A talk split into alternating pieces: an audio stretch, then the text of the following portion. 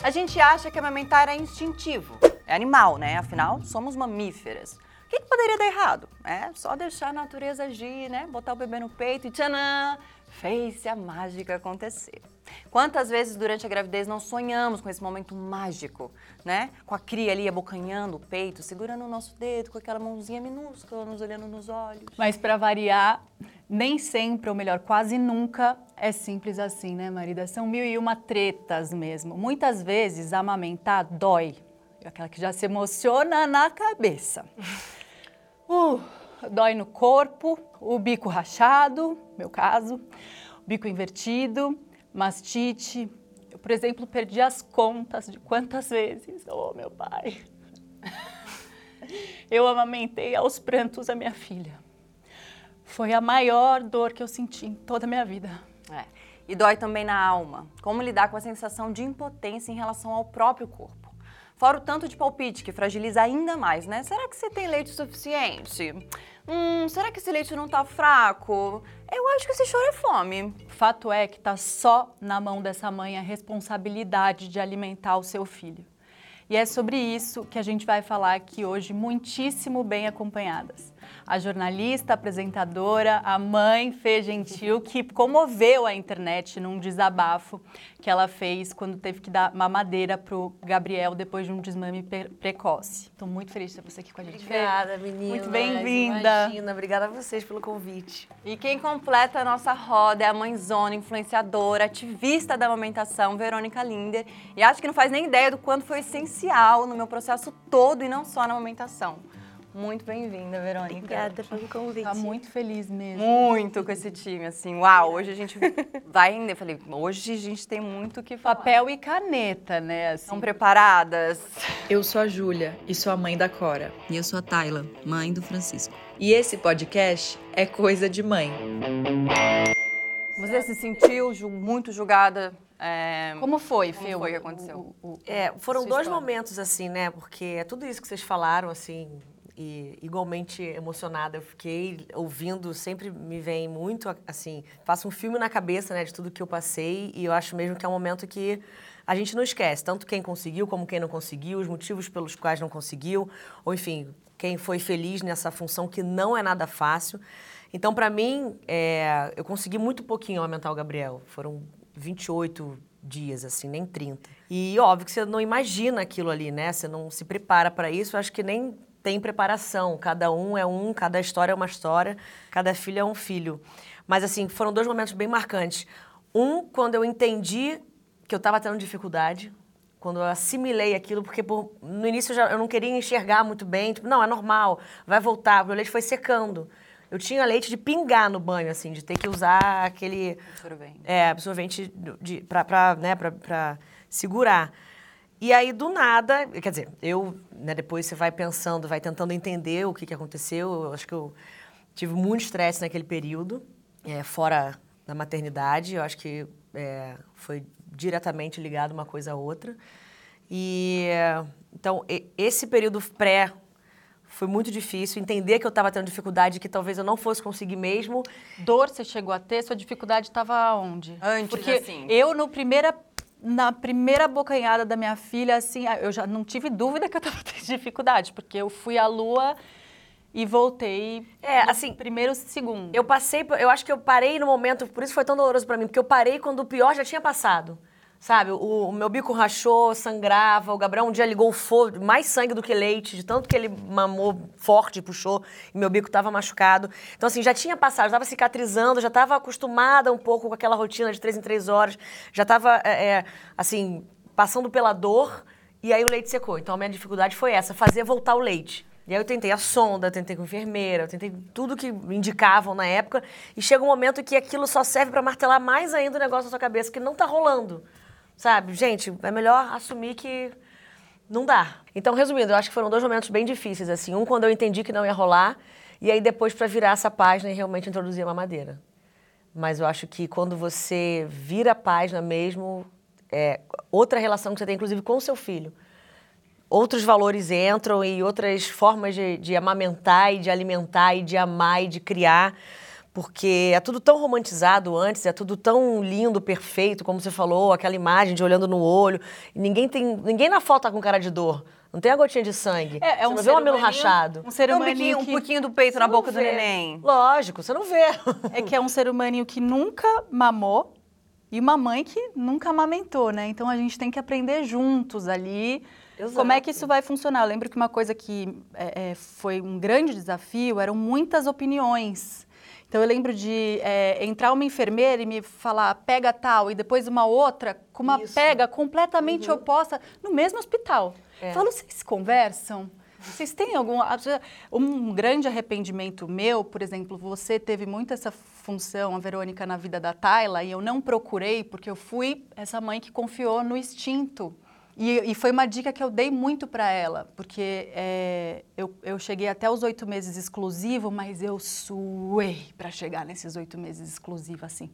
Eu me emociono, ai meu pai. Porque dramática. só eu sei, assim, como foi difícil para mim e e desafiador, e sem sombra de dúvida, um dos maiores desafios. E eu me orgulho muito de ter passado por cima deles. E eu acho que talvez, se eu tivesse tido uma Verônica ali me dando informação como a Tayla teve, ou uma consultora que eu escolhesse antes, que eu tivesse é, é, confiança, porque aquilo me, me, me, me desestabilizou, porque a primeira enfermeira que veio, não vou nem falar, vou deixar essa parte com a, com a Verônica para não confundir vocês, mas a primeira pessoa que veio falou, faz a pega tal, e fez com a minha mão, eu fiz. Naquele momento, meu peito, assim, já estraçalhou. Aí a segunda que veio, olhou para o meu peito e falou, e você fez a pega tal. Eu falei, fiz, por isso que seu peito... espa-" Eu falei, vocês não trabalham no mesmo lugar? E aí ela me mandou fazer uma coisa diferente. Chegou uma terceira pessoa que daí era a minha neonatolo- na- neonatologista me mandando fazer uma terceira opção. Naquele momento, eu já não sabia mais quem era eu, já, tipo, é, é, é, botando o pezinho num blues que veio pra mim também. E o, o, o Guto, pai da minha filha, falava muito isso. Se ouve. Tipo, sua intuição sempre foi tão poderosa. Olha pro seu neném. Teve um momento que eu ficava tão nervosa, porque mamando, né, aquela livre demanda do comecinho, que a gente quer alimentar e tal, e a Cora nasceu com muita fome, assim, com o bocão aberto, que ele chegou a mandar todo mundo sair da sala. Porque ele via o pânico nos meus olhos de- e, e aquela mãe mal informada. Eu não me preparei para amamentação, me preparei para várias coisas, mas eu não me preparei. Sem dúvida, se um dia eu for para um segundo, já é um. Né? Bom, hoje eu já sou uma mãe que amamentou e que já aprendeu a amamentar. Né? O que, que você acha? Você acha Dá que para a- se preparar? você acha que dá para se preparar? Como foi a sua primeira filha? Tipo, do- pro primeiro filho, você tinha essas informações? Alguém já tinha te informado? Porque, pô, o que eu consumo, consumi consumo no seu perfil, eu não vejo em absolutamente mais nenhum. Pode existir, claro. Eu não, eu consumo muito maternidade hoje, principalmente, né, para montar isso aqui.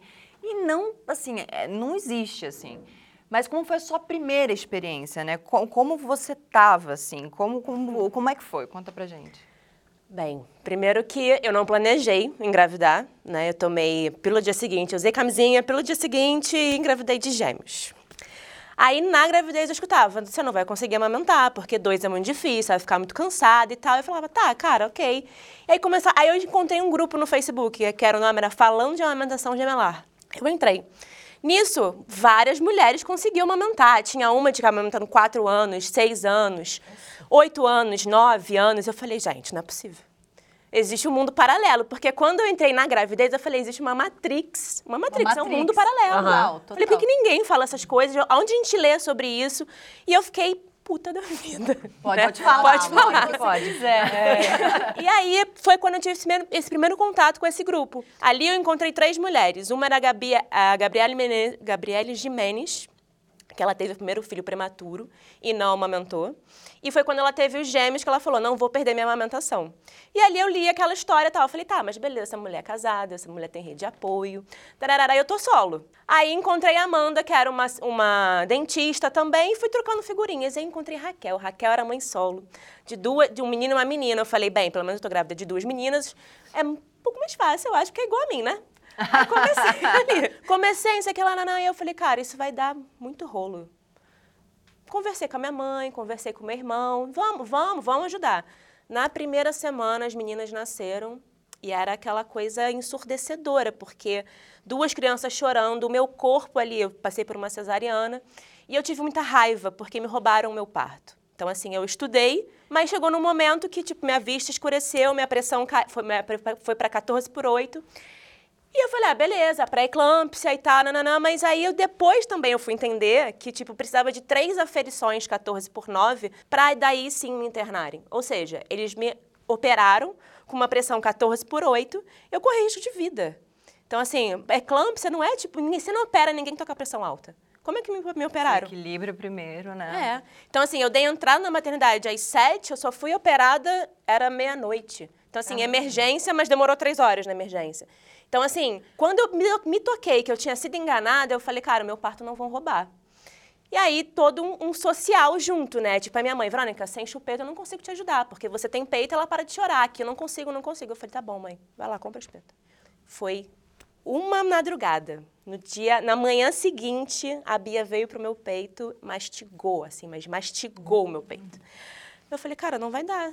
Não vai dar. Aí eu troquei ela de peito. Quando eu troquei ela de peito, ela machucou o outro, aí a Alice tava mamando bem, foi pro outro. Aí uma tinha. Uma, a Alice, suando, é, a Alice mamava, tipo, muito e dormia. A ela parava, mamava, dormia. Aí dormia de novo. Aí mamava de novo. Era uma coisa assim, sabe? Eu ficava assim, gente, não vou aguentar, não consigo, não sei o que. Não. Vou amamentar dois meses, então. É isso que eu vou amamentar. Dois meses, tá bom. Amamentei duas crianças, dois meses. Eu fui 15 minutos de cada vez. Eu só É isso. pensava na próxima mamada. Eu falava, "É só a próxima, eu só vou até a próxima. Depois eu penso, só vou até a próxima. É assim mesmo. Só mais uma vez, né? Tipo, É. Não, só mais já uma. vai só chegando mais a hora da próxima, já fica gelada. Não, já, já, já subiu fica, um "Ai, meu Deus, aqui." tá quase O tempo nunca novo. correu tão rápido. É, Uma hora nunca exatamente. passou tão rápido. Exatamente. Não, e era isso, tipo, eu queria amamentar as duas juntas, porque separada eu não tinha tempo de levantar pra escovar um dente. Porque aí foi isso, ainda perdi um dente no meio desse rolê todo, porque não escovava dente, não comia. Comia, às vezes elas dormiam em cima de mim, caía coisa na cabeça delas, porque como amamentar dois? Nossa, gente. E a não sei almofada? conseguir Não sei fazer essa conta. Eu botava cinco almofadas, duas almofadas, umas por baixo, uma aqui atrás, uma não sei aonde, minhas costas. Novembro, calor pra cacete. E eu falei, cara, beleza. Aí ficava excluída no quarto, com o telefone, lendo, lendo, lendo, lendo. Gente, tá doendo, o que, que eu faço? Que agora... Aí foi quando chegava pra mim, Verônica, se você continuar na chupeta, não vai dar. Vai te machucar mais. E eu tentava, e minha mãe tentava me ajudar. Eu falava, mãe, então tá. Então aí eu tive uma briga daquelas assim que você fala, tipo, virei mãe, mas ainda sou filha, e agora tenho filha, e a minha mãe tá falando alguma coisa aqui. Eu fiquei doida, eu falei, mãe, faz o seguinte, eu não quero mais ajuda. Vou ficar sozinha com essas crianças. Aí minha mãe decisão, eu falei, Sozinha, só. sozinha da- na madrugada. Ah, Vou ficar sozinha na madrugada. Não quero ajuda, não quero mamadeira, não quero nada, não quero espeto, não quero que vocês me deem nada, não quero dar nada pra elas, vai me prejudicar. Nisso eu já tava, tipo, ali, com o peito com casquinha, não sei o quê, nananã, e falando, passa melanolina. Aí eu passava melanolina, o que acontecia? O peito escorregava, porque o bebê ia lá abocanhar, escorregava. Eu falei, isso aqui não é legal também. Aí tu vai lendo depois, tipo, lanolina é pra hidratação. Você não Você precisa não tem que hidratar hidratar o peito. né? Tipo, as glândulas do seu próprio corpo estão ali hidratando, estão fazendo a oleosidade na, na gestação. E eu falei, cara, tô me prejudicando. Aí fiquei lá, comecei, fiquei sozinha, isso aqui foi tenso pra cacete. Até hoje, tem insônia hoje em dia. Antes era privação de sono, hoje é insônia. Elas estão com quase cinco anos. só muda o nome. É, só muda o nome, porque você, o corpo também vai acostumando e passando, né? Claro. E aí foi isso. Aí eu comecei a amamentar, aí eu fiz uma almofada, porque não eu falei assim, gente, não é possível. Não Como é que vocês Não existia pra duas. É, existe É boa. uma, é, que, tipo, vem da gringa, de fora, mas assim, em três meses, ela cedeu inteira, porque, ó, amamentava às vezes 35 vezes. Dupla. Dupla. Quantas? 35. Não, não fecha essa conta. Dois peitos só? Gostei que só. Não é possível. Mas é que era duas ao mesmo tempo, né? Que Aqui, que ó. é isso, 35 gente? vezes. 35 vezes. Meu Deus. Aí ninguém avaliou a boca das minhas filhas. Hoje em dia eu sei que a Bia tem a língua presa. Mas assim, ninguém avaliou. Por isso que ela mamava diferente da outra. E como eu tinha uma comparação, eu ficava, cara, não é possível. Aí começou, sua filha é desnutrida. Eu falei, desnutrida? Mas ela mama. Porque assim, não, não existe desnutrição se o bebê tá mamando. Leite materno, gente, não tem como. Ela mama pouco. Beleza, pode ser mamar nutrição. Agora, desnutrição é muita sacanagem um E é- pediatra falar isso pra você. Não, o pediatra, é isso que a gente, a gente, a gente defende tanto a rede de apoio qualificada, Sim. mas aí você vai e ouve que um pediatra fala um negócio desse para uma mãe, né? E, e ma- vê. sem saber que ele pode estar ajudando, por exemplo, a ver secar o leite de uma mãe, né? Pelo estresse, O nervoso. estresse, A a- pressão, né? O estresse, ele nem seca, mas ele vai fazer o quê? Ele vai prender o reflexo de ejeção do leite. Tá. Então, tipo, vai produzir? Vai produzir, porque o seu corpo tá ali hormonalmente, lá na hipófise. não dar mais vazão, né? É, então, não, Não é sai. isso? É, ah, Entendeu? tá. Tipo, Então, foi ele tá ali, senti. ele tá E produzindo. comigo foi assim, foi um dia, uma discussão homérica, bizarra. No dia seguinte, já comecei a ter o problema. É. E tava de pingar. E aí depois foi só piorando, acabou. Eu, Na- eu por nada descia. Ouvir sua opinião, porque, é, enfim, acho que você tem bastante informação. Eu queria, porque eu também não tive. Com dois meses eu também parei de ter leite. E aí meu médico, meu pediatra que eu amo, super, enfim, fodão e natureba máximo, ele falou: não, não dá pra parar de amamentar com dois meses. O que, que a gente vai fazer? Você quer, né? Você, você quer, quer aceitar e parar? Eu falei, não, eu, eu gostaria de continuar. E ele falou, tem remédio. E eu tive que tomar remédio, que não é para isso, tá, gente? Não existe um remédio para dar leite. Então, assim, se informem com o seu pediatra, com o seu médico. No seu caso, não, não dá para falar aqui, mas existem alternativas. E eu, eu fui para alternativa e rolou, né? Tive e, e- e consegui seguir com a amamentação. O que, que você acha é, de- desse, dessa uso de medicação? remédio. Assim, hoje a gente tem, acho que somente um, assim, que é o, vou falar, enfim, que é o domperidona, né? Que as- o que acontece? O domperidona, ele não é um remédio para produção de leite, mas ele age fazendo o quê? Ele faz uma disfunção na sua prolactina. Então, essa disfunção é que vai te ajudar. Né? Assim, tem mulheres que têm problemas cardíacos que não podem jamais usar um remédio desse. Né? Tem outros remédios que, se você toma, causa uma sedação no bebê. Então, assim, precisa ser protocolo, acompanhado. Né? Então, assim, tem, tem que existir uma rede de apoio. Então, assim, não é só tomar o remédio. Claro. Né? Tipo, é, uma, é, um, é psique, né? Tipo, a amamentação, ela vai envolver a sua psique. Então, assim, ah, tomei o remédio, tudo bem. Você pode, de repente, às vezes, ter um efeito placebo do remédio, porque você tá achando que tá tomando remédio, e vai indo. Então, assim, depende muito, sabe, pra quem você vai administrar, tipo, uma dose de um, domperidona, por exemplo, sabe? Então, porque tem consequência, né, gente? Tipo, uma das consequências é isso, ele vai desregular a sua, o hormônio. Então, tipo, pode ser que dê certo? Pode ser, pode ser que não também. Né? Então, É, eu tomei. Não foi nem esse, não, nem lembro mais que eu tomei. Mas agora que você falou, eu, eu lembrei que é um, era um comprimido que eu tomava e também não adiantou. Então, assim, realmente não é uma receita, né? É, não cada caso é, um tipo, caso. É isso. Ah, eu vejo esse remédio aqui, eu vi que ele tem uma disfunção. Olha, a disfunção dele produz leite. Ah, então vamos colocar nas mulheres, Uhum. né? Tipo, e é um protocolo que nem é aqui do Brasil, né? Tipo, é um protocolo de fora, do Jack Newman, um pediatra. Hum. Então, assim, a gente também não sabe se, tipo, esse protocolo daqui é o mesmo que ele fala de lá. Então, também, assim, a gente está muito vulnerável, também tem isso, né? As pesquisas que são feitas com remédios, eles não são para pra gente. São testados em homens brancos, cis, héteros. Né? Eles não testam remédios em mulheres em idade reprodutiva. Então, assim, não sabemos realmente as consequências, sabe? É, eu fiquei muito nessa, nesse questionamento e confiando no meu médico, né? Tipo, ok, eu não posso tomar nada, eu não posso tomar um remédio de dor de cabelo, não posso tomar nada durante a amamentação. Tudo isso pode, isso que é a maior loucura da vida. É tipo, ah, não pode fazer, não pode comer. Pode, pode tudo. Pode tudo. Aí, ó.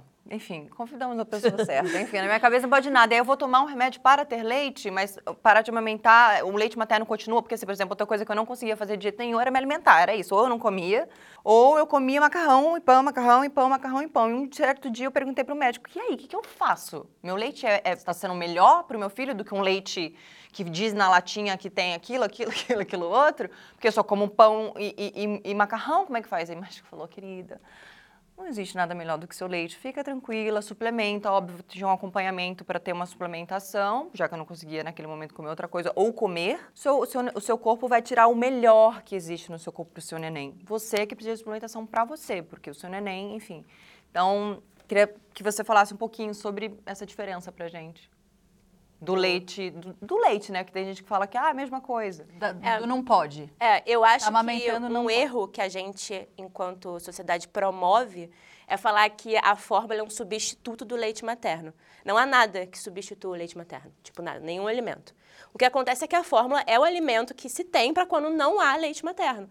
Mas quando a gente fala substituto, parece que é uma coisa substituível, né? Que, elas tipo, é por elas, né? coisa. Não é. Não é. É. Né? Então, assim, por isso que é tão difícil, às vezes, eu acho que tem uma socialização antes disso. Porque, assim, a gente não ganha boneca e a boneca tá lá, amamente sua boneca. Ou a boneca tem uma mãe, bota a boneca pra mamar mamãe. Não, ela já vem com a chupeta e a mamadeira. Então, a gente já tá ali aprendendo a lidar com esses apetrechos. Nossa, eu nunca tinha pensado que a chupeta já vem desde a boneca Vem. mesmo, né? Vem.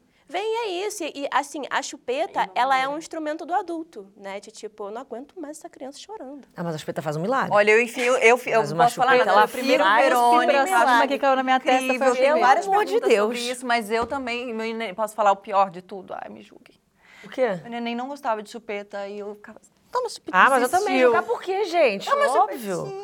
Pô, a chupeta faz um milagre. Tirar na hora certa, é isso. Não vai ficar cinco anos com a chupeta que a gente sabe que faz mal, né? Arcada dentária, céu da boca, aquilo tudo, mas... Existem doenças, né, que são estimuladas pela chupeta, né? É, o uso de bicos, ele está super associado a fumar, é, beber na vida adulta, compulsão alimentar, é, problema... Olha os gatilhos é. da mãe aqui, que entrando agora aqui os gatilhos. Não, é, mas é, é- é- é uma aqui, informação que você nunca imagina. Exatamente. Você acha que é Você só o dentinho, associa. é só o dentu, é só vai É. ficar, vai mexer no dente da criança ou vai atrapalhar, porque muitas vezes não atrapalha no, no- na amamentação. Conheço um monte de mãe que deu a chupeta e que não mudou nada no Ah, bico, também. como o meu mudou, enfim.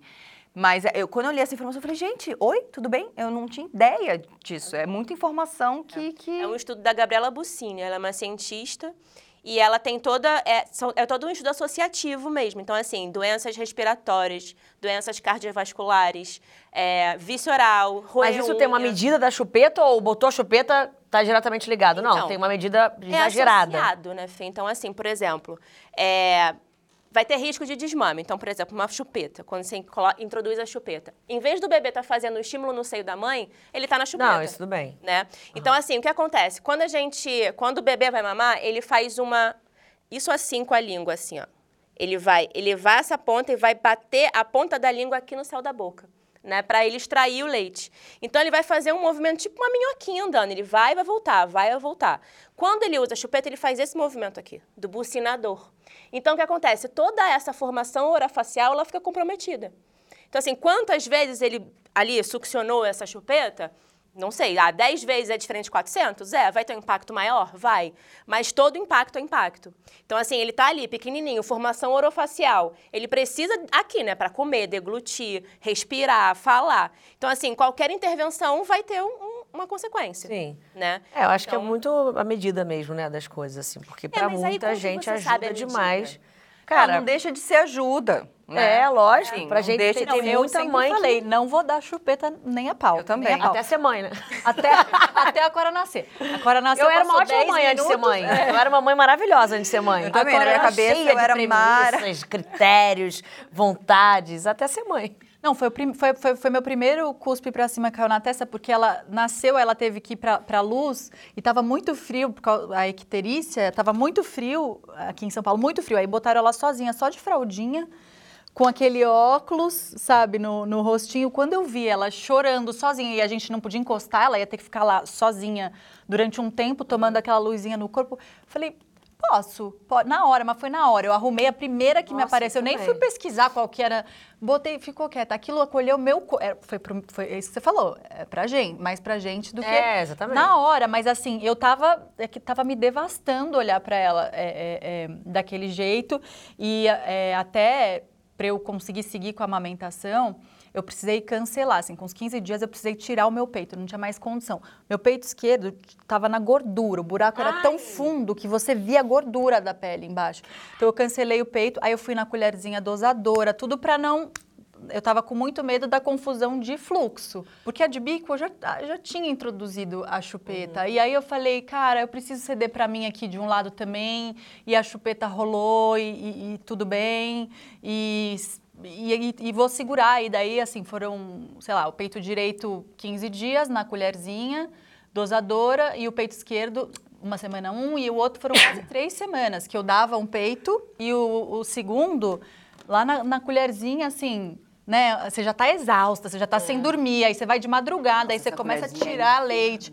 Uma coisa que me fez muito bem foi começar a ordenhar porque eu não tinha ideia de quanto leite eu tinha. E, e esses comentários das pessoas eles de fato eles iam me destruindo por dentro. a-. Aos pouquinhos, sabe? Tipo, será que você tem leite? Esse, esse, esse choro aí é fome. E o meu peito em carne viva, cada pessoa que olhava pra mim falava, é fome. Não tá na hora, pegou a criança, começou a chorar, tá na hora de mamar, não, eu que. Mas não era um ódio. dá na que cara. Subia aqui, que eu era capaz. Não, pra mim eu ouvi assim, só não amamenta quem não quer. ah, meu amor. É tipo engravida só quem quer, né? Então, Olha. Nossa, engravida quem quer. Se não quiser, você não engravida. Ah, claro. Claro. Sou percebi, Deus agora, né? Percebi. Ser presa. Você respondia? Não podia, senão ia ser presa. Com certeza. Não, não tinha como. Toca no lugar nosso, cara, que é muito... O seu puerpério foi pesado? Não, nesse sentido da amamentação. O que pegou pra mim foi a amamentação. O meu parto foi tranquilo, o pós foi tranquilo. É, óbvio, né? Aquelas missões de madrugada, meio assim. não- como ele. depois que começou principalmente a secar o leite, aí ele sentia mais fome, até eu insistir mesmo no peito e ele não conseguia mamar, começou a dormir mal, aquelas coisas, mas não tive depressão, não tive, assim, nada mais do que a missão meio que braçal só, sabe? E aí entrou a questão da amamentação, que foi o, onde bateu o psicológico pra mim. Totalmente. De todos os lados. É isso, mesmo quem te ama e quem quer ajudar, às vezes faz um desserviço, né? Porque fica nessa pressão psicológica. Agora de- tenta a agora chamar uma enfermeira, agora amiga da enfermeira, agora vamos pra São Paulo. Quando mandaram pra São Paulo, eu falei, não, gente, eu não quero. Agora chega, não vou mais. Aí eu comecei a virar internamente essa página na minha cabeça. Então, ou eu tomo essa decisão, ou eu vou ficar aqui, vou, vou, eu vou definhar. E a criança chorando, e mal, e não conseguia amamentar, e eu sem querer dar mamadeira, e cada hora tinha uma, uma solução. Falei, não, gente, vamos botar a mamadeira, não tem jeito. Agora, confa... E ele virou outra criança. E foi o que eu escrevi naquele, naquele post. O amor que bate no peito bate na mamadeira. Sem dúvida nenhuma. Você, chorou quando teve que dar a primeira mamadeira? Porque eu chorei. Eu dava aos prantos. Bom, vamos falar um pouquinho do- da minha história, assim, né? Eu, eu, meu neném nasceu de 33 semanas. Ele nasceu com 2,1 kg, só que ele tem aquela... O neném tem aquela perda, né? Então, ele chegou a pesar... Não era nem 1,900, era 1,850.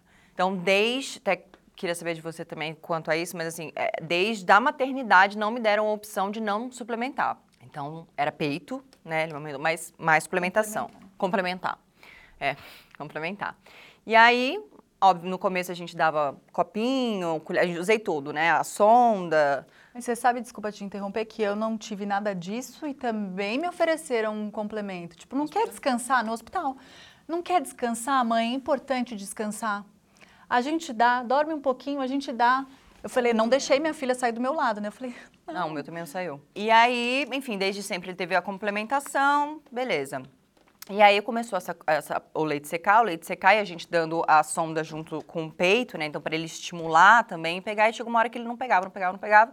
Não, não é que não pegava. A sonda, ele não, ele não tinha força ainda, imagina, tinha 33 semanas, nasceu muito prematuro. E ele não. Até o quarto mês dele, ele não entrou na curva. E ele realmente levou muito tempo para ganhar peso, com 1,800. E o médico um dia falou, cara, e de verdade, uma médica assim, ele é conhecido, fala o nome dele, mundo fala, ah, o natureba, né? Eu não faço nada de nenhum, enfim. E um dia ele falou pra mim, Tayla, você vai precisar, criança mame. Ele precisa mamar. Livre demanda também, ofereci o tempo todo, eu, de hora em hora, 40 e 40, ele estava ali, às vezes nem saía daqui mesmo e tentando fazer, estimular, estimu- estimular meu peito, estimular, fazer ele pegar. E um dia ele falou, dá uma mamadeira? Escolhe a mais difícil lá, tal, não sei o que, passou o nome, não sei o que, dá a mamadeira. Quando eu dei a mamadeira pra essa criança, eu chorava tanto, tanto, tanto, tanto, tanto, tanto, tanto, que só de falar dá vontade de chorar de novo, assim, de lembrar de, da sensação de não ser boa o suficiente, de não ter conseguido, de não acredito que eu fracassei, tipo, ah, que, juro, assim, que pior momento, assim, acho que se tem um momento, eu tive mastite, eu tive ducto obstruído duas vezes, eu desmaiei em uma das, das, das vezes que eu fui desobstruir, eu desmaiei de dor, mas assim, não tem momento mais triste, mais bizarro pra mim do que quando eu tive isso óbvio pra mim mulher que queria que queria que queria não sei o que dar o leite a mamadeira. Eu chorei muito fiquei muito mal. E um tempo depois meu neném não quis mais meu peito. Por causa da mamadeira. Por mais que ela fosse a, a mamadeira mais difícil não sei o que nananana, até os quatro meses ele foi nos dois. E também porque enfim eu, né ah, então vamos na mamadeira tira a sonda tira a colherzinha tira não sei o que e dei a mamadeira peito mamadeira peito mamadeira e aí foi, o bicho pegou muito pra mim. Porque era, quando passou a mastite, passou o ducto obstruído, passou tudo, e ele não quis mais meu peito. E eu queria muito amamentar. Quando ficou gostoso, quando, tipo, era a coisa mais gostosa do mundo, porque chegou esse momento, né? Chega esse momento. Ou não. Nem sempre. Nem sempre. Quando ficou muito bom, ele não quis mais. E assim, deixei ele passar fome. Não, ele vai passar, deixa a criança com fome, um pouco, um pouco, porque ele vai pegar meu peito, ele vai ter que pegar meu peito. Não, de jeito nenhum. E a criança me chutava e me, e me batia e não quis mais o peito. E aí eu fiquei mais dois meses, até o sexto pelo menos, tirando na bombinha, 35 vezes por dia, porque aí já não é mais o mesmo estímulo para o leite não secar e para não parar. E fiquei tirando 30 vezes por dia na bombinha para ele ter o meu leite na, na mamadeira. Então, mas foi, a foi ordenha me contando... desgastou muito mais do que a amamentação. Com certeza. E diferente da Tayla, eu, eu nunca cheguei nesse momento que delícia como eu amo amamentar. Era um sonho, mas muito numa responsabilidade. Eu tenho essa responsabilidade com a minha neném. Para a saúde dela. Então, eu vou fazer tudo o que eu puder e que eu tiver ao meu alcance, não porque eu tenho esse sonho do vínculo. Não tinha essa pira. Era assim, capricorniana, né? Tá, tá tudo no Excel ali. Assim, eu preciso, para a saúde da minha filha, dar meu, resolver isso aqui de alguma maneira. E aí é, é, era mais nesse lugar. Eu me lembro, a Tayla tá falando do que ela sentiu quando, a primeira vez que, que deu a mamadeira, você também falou um pouquinho. A minha sensação quando dei a colherzinha dosadora, quando eu falei desliga as opiniões de todo mundo, eu olhei pro Guto, uma- foi uma manhã, ele entrou no quarto, eu, eu dando mamar, quando ele abriu a porta, sabe, você vê um rosto familiar, eu desabei, eu amamentava mordendo a toalha, assim, eu falei, não consigo mais. Falei, é, daqui Tô toda arrepiada, porque eu falei, daqui, agora chegou, agora não, não vou mais. E aí eu falei, bomba, fui atrás da bomba mais tal, falei, deixa eu entender o quanto de leite eu tenho, que daí já foi um alívio ver o leite saindo, né? Você conseguir quantificar ml ali, olhar para a cor do seu leite, isso já me trouxe alguma segurança em algum lugar que tinham me deixado insegura. E quando eu assisti a Cora, né, enquanto eu ordenhei, ele começou a dar a colherzinha, né, e ele foi muito responsável por eu conseguir passar pela colherzinha dosadora, porque o pai da Cora, ele é cozinheiro, então ele tem toda essa habilidade, ele é o cara que manejou aquela colherzinha com desde o primeiro segundo ela e ele era uma dança ali, nunca tiveram dificuldade nenhum dos dois. E eu assistindo ela mamar o meu leite sem eu estar indo à lua e voltar, foi uma, uma melhor sensação da minha vida. Eu não sofri com aquilo. Eu falei, se eu precisar ordenhar pelo menos os seis primeiros meses, eu não sei se vai sarar o meu peito. Eu tenho queloide no peito esquerdo. O buraco era tão fundo que na cicatrização fez uma queloide. Então, se eu não for capaz pela dor, e eu jamais, jamais, jamais julgarei mulher nenhuma e decisão nenhuma, porque assim foi a maior dor que eu senti em toda a minha vida. E olha que eu pari, eh, fui 10 de dilatação sem anestesia. Então eu senti já dor nessa vida. Então nada se comparou à dor que eu senti no meu peito. Claro que, né, cada tenho amigas que não sentem nenhuma dor, abençoadas. É muito importante, assim, vocês falarem, primeiro, o projeto como um todo, aliás. Um momento aqui, pessoal, sou muito fã das duas, vocês sabem. E fiquei muito feliz com esse convite. Bato palma muito para vocês, para trazerem um assunto tão universal, mas muitas vezes gourmetizado, né? Romantizado. Que a gente faça esse tema cada vez ser mais raiz, mais verdadeiro. E eu acho que o, o lema que está por trás disso é isso que vocês estão falando, acho que né, a cada episódio, ainda não vi todos, mas que é o que funciona para cada um, gente. Exatamente. Não tem uma receita mesmo. Eu lembro que quando eu estava prestes a virar essa página, né, de largar o peito e realmente dar madeira, o que mais me alimentava a alma e acalmava meu coração era ouvir mães falando, olha, eu dei mamadeira e não, esse negócio de, ah, vai ficar mais doente, vai tomar mais antibiótico, vai quebrar o vínculo mãe e filha. Não tem como. Não tem quem diga que eu e o Gabriel temos um vínculo menor porque deu a mamadeira. Não, não existe. E nunca me deu problema de saúde, graças a Deus. Não é apologia à mamadeira de jeito nenhum. Concordo totalmente com o que a Tayla falou. Não tem nada melhor do que o leite materno. Nada nessa vida. Então insistam sim, cada um tem seu limite também. Mas assim, não tem nada pior do que ver uma criança sofrendo nesse nível, com fome, sabe? Sem conseguir comer, porque a você tá... importância dessa mãe estar bem. Exato, e- Entendeu? exatamente. Essa mãe precisa estar bem. Assim, Lógico. Essa mãe precisa estar bem, gente. Assim. E cada um tem, de fato, um É, limite. cada um tem um né? limite, cada um tem uma sabe da importância, é exato. Não, inquestionável. eu pensei que eu ia desistir todos os dias, eu pensei. E aí depois quando foi, quando eu falei chega, e aí foi até ela, ela ir voltando e pegando, nunca cheguei nesse lugar. Que delícia, como eu amo. Meu vínculo com a minha filha, ele tá em outras Nossa, trocentas exatamente. coisas. Óbvio que Pelo deixou de, de Deus. doer. E em momentos que eu tava sem outras cobranças e coisas, que tem todo o resto acontecendo. Enquanto a amamentação tá acontecendo, os boletos estão chegando ainda. Lógico. Eles não penduram ali porque a mãe tá amamentando exclusivo, livre demanda, né? Ah, que- sei lá, eu lembro de meu esgoto, lembra de eu te ligar? O esgoto da minha casa explodiu. Esgoto.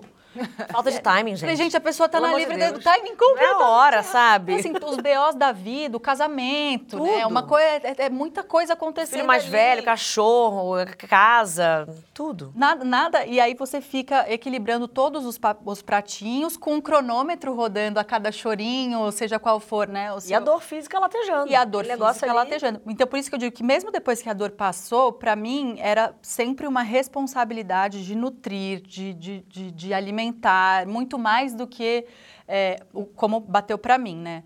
Porque aquilo, eu que sempre fui uma pessoa muito livre, né? Eu fiquei ali, a gente fica em casa, né?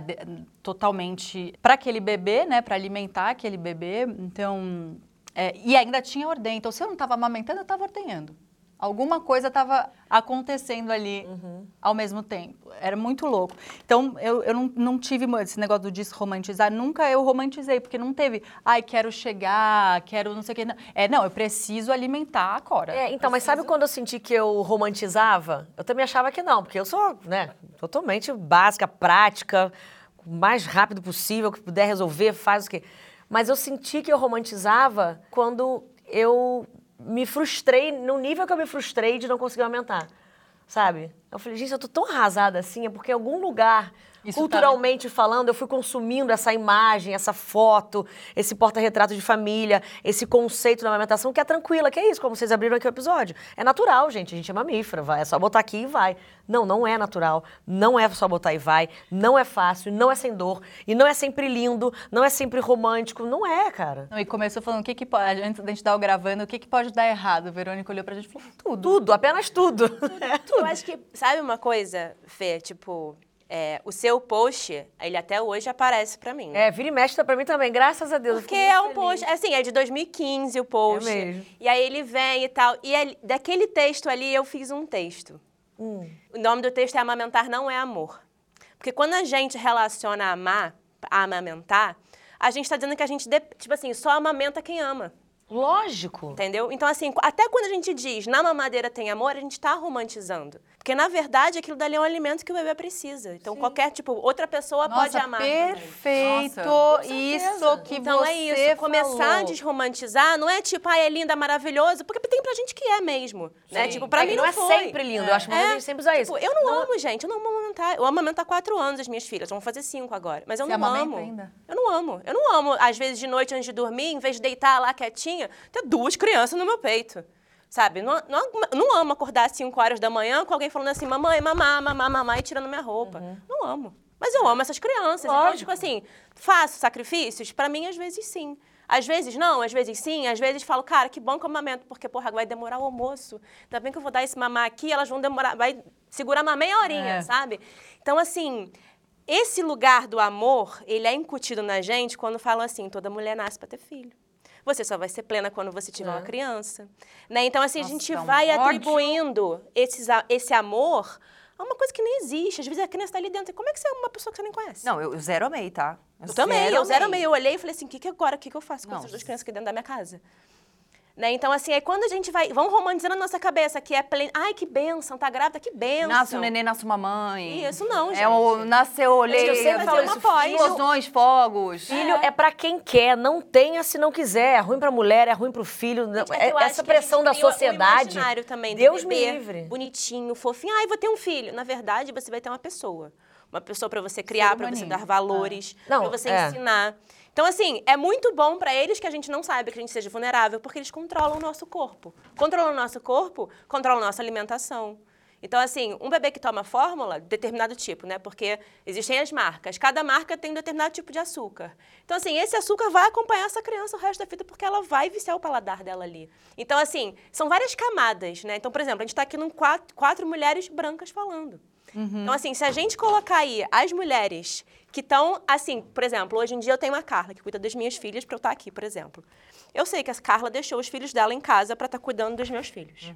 Então, assim, quando a gente colocar isso na amamentação, a gente vai falar, essa mulher não tem segurança no trabalho, é um trabalho informal, geralmente, mulheres pretas estão aí na base da, do nosso rolê. Então, assim, quem garante a amamentação? Ah, são quatro meses de exclusivo. Então, é, da- as empresas dão, né, de direito, quatro meses, mas não é seis o exclusivo. Aí depois você faz o quê? Você bota a criança numa creche depois de seis meses. Porque qual E é a como é que criança? essa amamentação? Tem essa pergunta É. aqui, né? É legal a gente falar sobre É, isso. né? aproveitando A mãe que não isso, tem né? opção, tem que ir trabalhar, né? Ela tem que. isso. Como é que ela cumpre esse exclusivo? Como é Olha, que quando eu falo, eu acho que é uma frase que choca porque eu remeto ao abandono. Você está abandonando durante seis horas uma criança indefesa que não tem como se defender, reagir, falar, dizer o que aconteceu aos seis meses numa creche. Mas e se a mãe O que que a precisa mãe- o que trabalhar? a mãe faz? É isso. Mas é a falta do Estado. Quando o Estado não tem, gente, quando não tem- não tem política pública, quando essa mulher não tem uma licença maternidade, quando ela não tem apoio estrutural, social, no médico, no particular você já encontra, ah, dá a fórmula para você descansar, mãe. Ah, tá. É um abandono mais do Estado do que dessa mãe. não que a mãe tenha abandonado. Não, não, Ah, tá. não. É um abandono geral, é um abandono social. Quando as pessoas falam, ah, eu- quando uma mulher fala, eu não consegui amamentar, não é culpa dela. É culpa de todo mundo. Né? Foi todo mundo. Ela não conseguiu amamentar por quê? Porque não tinha ninguém pra ficar com o bebê dela enquanto ela escovar um dente. Pra ela comer, pra ela trabalhar, pra ela ficar. aciar a cabeça, gente. Tipo, às vezes, cara, a cabeça. Se envolve a psique, como é que a gente não tem um apoio? Totalmente a cabeça. né? Totalmente Nossa, a é cabeça. ruim. Número Então, um a assim, cabeça. É, né? número um. Na gestação, então, quem conversa com você na gestação, olha, na, na, na amamentação pode acontecer mastite. O que, que você faz quando você tem mastite? Na apojadura, porque a apojadura é bem no começo. A apojadura é o quê? Massagem, massagem, massagem, massagem, massagem. O seu corpo tá ali produzindo máxima potência dele. Se esse leite não sair, ele inflama. Quando ele inflama, essa mãe sente dor. Sem o bebê botar a boca. Um peito duro, o bebê não mama peito duro tem que estar maleável. Então, assim, você precisa saber fazer a massagem, fazer a massagem na aureola, fazer, saber a diferença, tipo, uma, uma ordenha que você vai fazer de rotina, né, para ali, para produzir, ou uma ordenha, só de, uma ordenha só de alívio. Onde aquele peito duro que tá cheio, porque se o bebê abocanha ali, duro, machuca. Nossa. Machuca É, muito, é então tem que estar maleável. E tudo que a gente ouve eh, durante a gravidez, o que, que é mito, o que, que, que você considera eh, que ajuda? Tipo, tomar Não, sol tomar do bico? sol. O que, que você acha que é essa... Então, o sol resseca. É, eu Aquelas. também. Então, é que a gente já teve convidada aqui, a gente já teve convidada. Mas eu sempre ouvi que era bom. Que aí falou, acabei não "Toma." fazendo. Depois eu falei, ainda bem que eu não fiz. E Não. não consegui aumentar. Então, assim, não- cara, não adiantou nada. A a gente já teve convidada falando assim, a- se eu única- tivesse uma, uma dica, pra dica dar, é é, é o toma sol no sol peito. bico É, do peito. E corta a blusa do que eu- peito, vai pra janela. Pra mim não, fazia nada. sentido. Eu falava, mas vai ressecar. Se eu tomo sol, resseca. Nunca tomei Mas sol é pra no- ficar, diz que é pra ficar resistente, não é? Então, Pra mas doer aí que tá. menos. O nosso corpo tem as glândulas de Montgomery, que são o quê? Elas são umas bolinhas que às vezes ficam visíveis no peito, As no minhas mamilo. ficaram. E às vezes não, mas elas estão ali trabalhando. Elas estão, né? E essa, essa glândula vai fazer uma oleosidade nessa pele e ela vai fazer essa proteção. Quando a gente vai lá, esturrica os peitos lá, 15 minutinhos, no sol de 8 horas da manhã, Tem gente que põe na luz também, né? Não tem um negócio de luz É que coloca isso, na luz. Pergunta, Ah, então já- pera, porque eu tive, né, a- a- eu fiz laser no peito pra fechar o peito que abriu umas quatro vezes e que foi a salvação, assim, foi tipo, tanto que eu fui sofrer da dor da amamentação mais pra frente, porque eu não tive tanto a- dor que, que a Júlia teve. Meu peito abriu, um, um peito direito abriu na lateral, só o direito, e mas ainda, a minha gravidez foi tão bizarra, de dores, de coisa, há oito meses ali, já falei, mas vou ter que repetir para entrar no contexto os 20, os 20 episódios, mas eu tive depressão, eu tive todas as dores do mundo, óbvio, muito psicológico, mas todas as dores do planeta eu tive durante a minha gravidez. Então, o meu perpério, a minha amamentação foi tipo, ah, até a mastite, tu- assim, tudo não superou o que eu passei na minha gravidez, assim.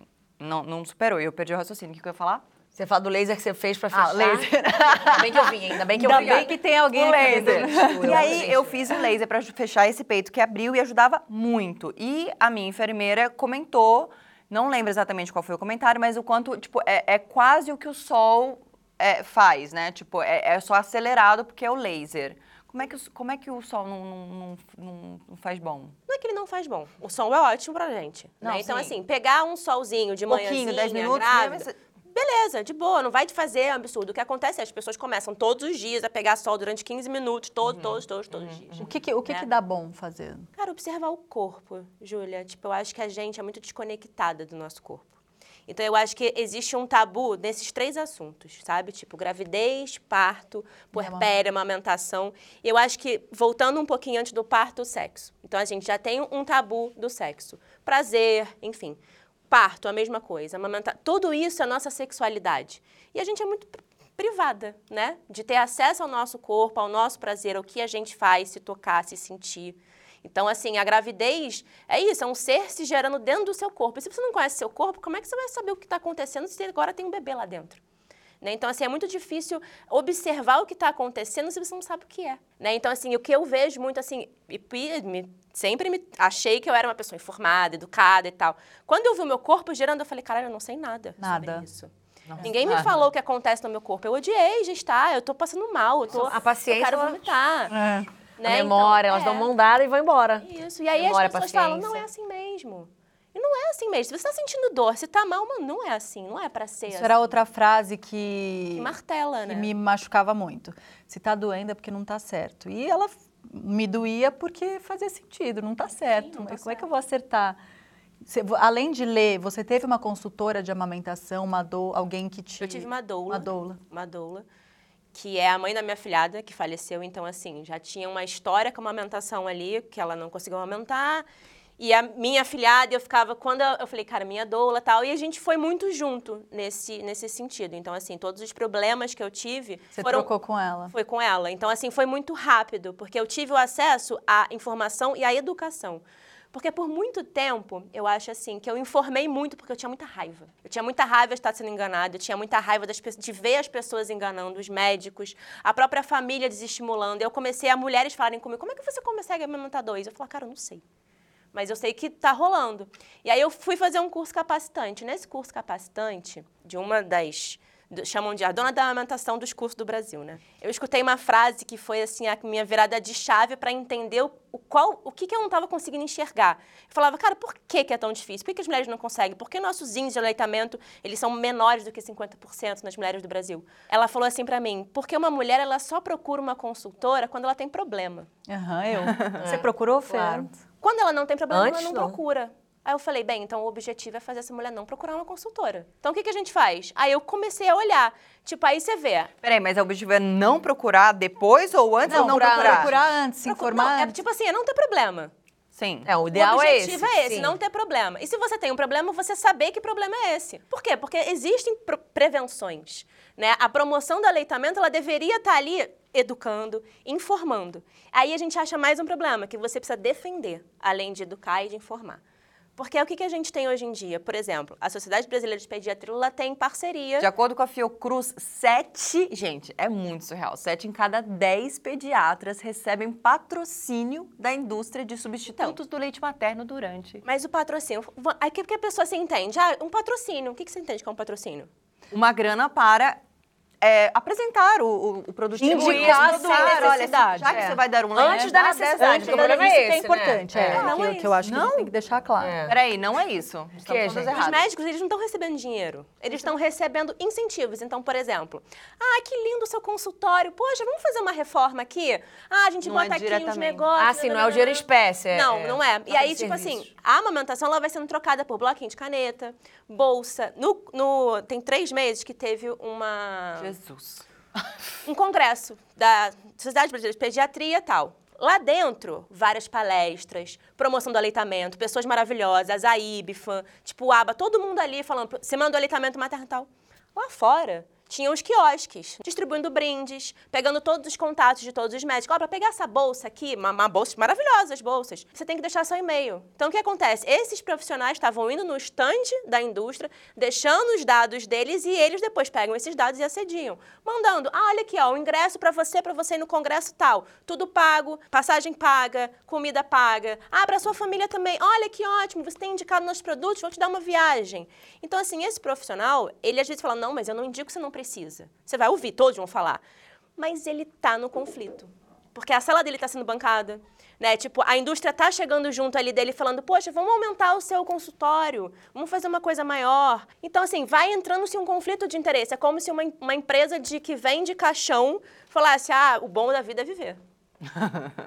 Né? Então, assim, você vai entrando num conflito junto com a área médica. Então, assim, aí o que, que acontece? Você não tem, você tem um incentivo milionário, a indústria ela lucra bilhões no ano, e promoção de saúde você vai ter ali 100 mil, 200 mil. Enquanto está sendo bilhões investidos para essa mulher não conseguir amamentar. Então, assim, você já sai da faculdade, que muitas também são bancadas pela indústria do leite, porque eles estão lá dentro. Porque um médico, por que ele sabe quanto o seu bebê vai mamar?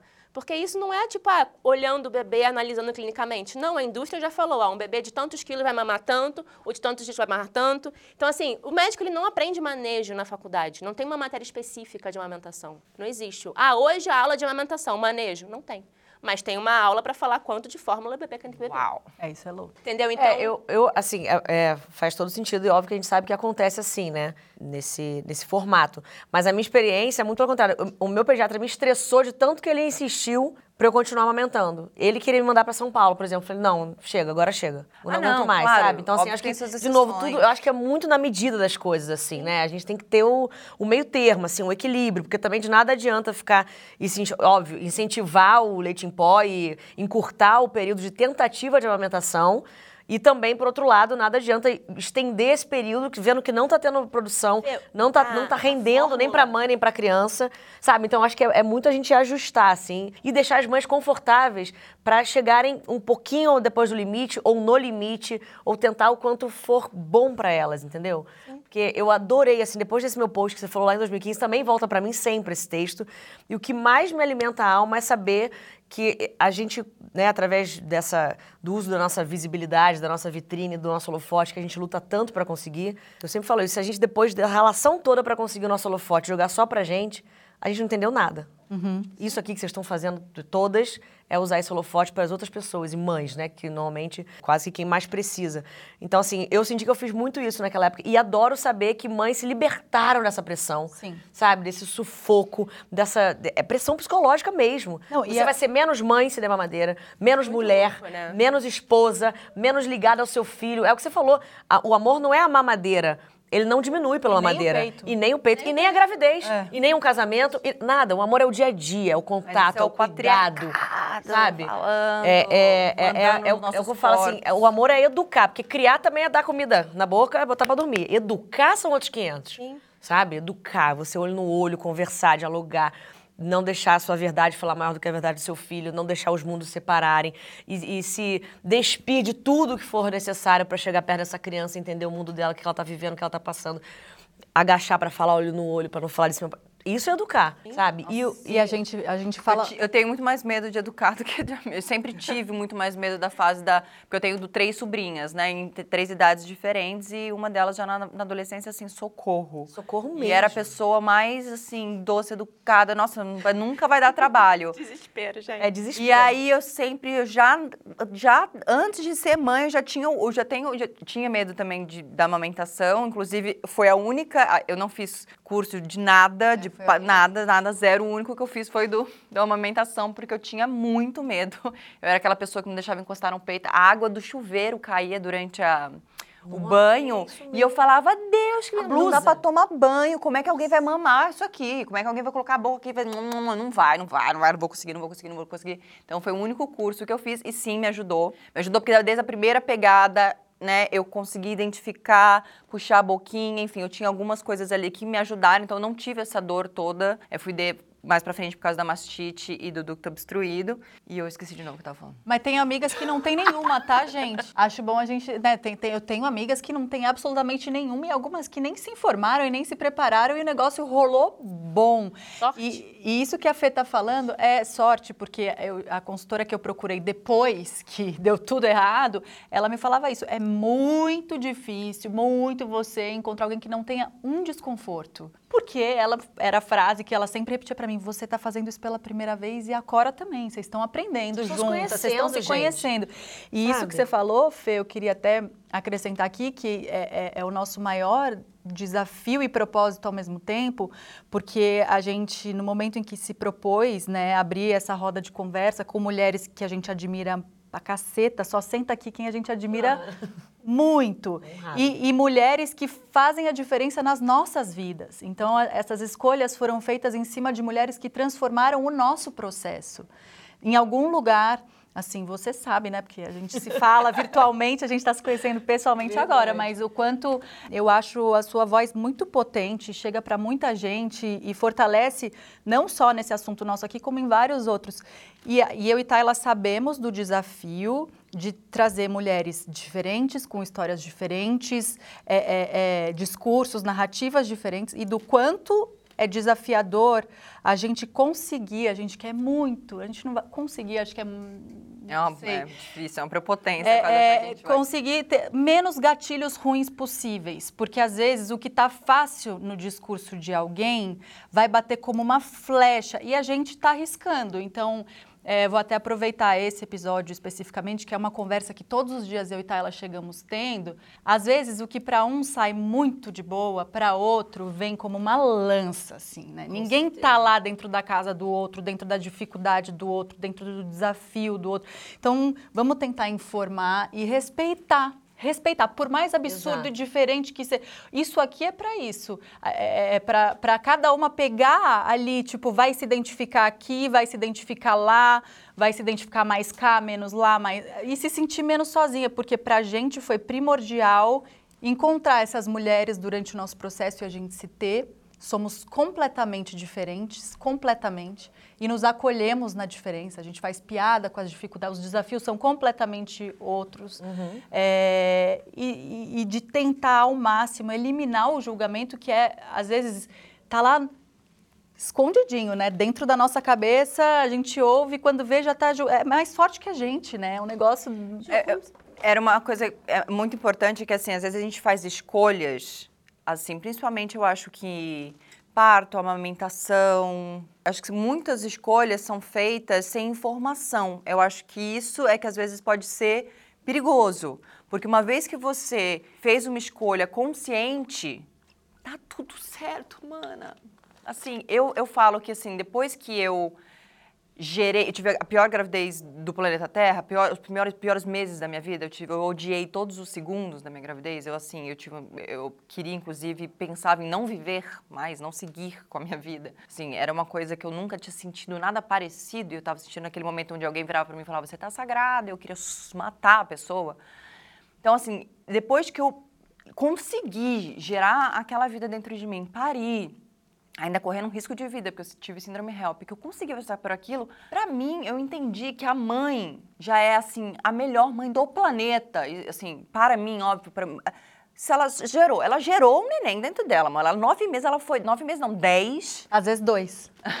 Exatamente. Tem umas ela, que geram dois. ela, de uma ela já é vez. mãe para um grande caralho. vou- Assim, ela já é mãe. Caralho, não, porque. Não. É um pra grande Caralho, não tem. peito, pra grande xoxota. Porque, assim, é, é, é a coisa mais difícil do planeta Terra. De novo, pode não ser para muitas mulheres, mas, assim, para mim foi o maior desafio de toda a minha vida eu já tive alguns. Quem me conhece aí sabe, assim. Então, para mim, a mãe já pode. Ela pode. Ela já é mãe pra, pra caramba. Só dela, de fato, já ter conseguido gerar uma vida. Mas, assim, é muito. O que a gente tenta falar aqui e trazer é justamente informação. É, pra É você fazer a escolha sabendo, informação, é, olha, consciência. isso, pode ser aquilo, pode ser aquilo outro, o melhor caminho é esse aqui, para... eh, Mas assim, é o seu caminho, são os seus limites, é a sua verdade. Cada mulher é uma mulher, cada gravidez é uma gravidez. É, é, é, é um ser...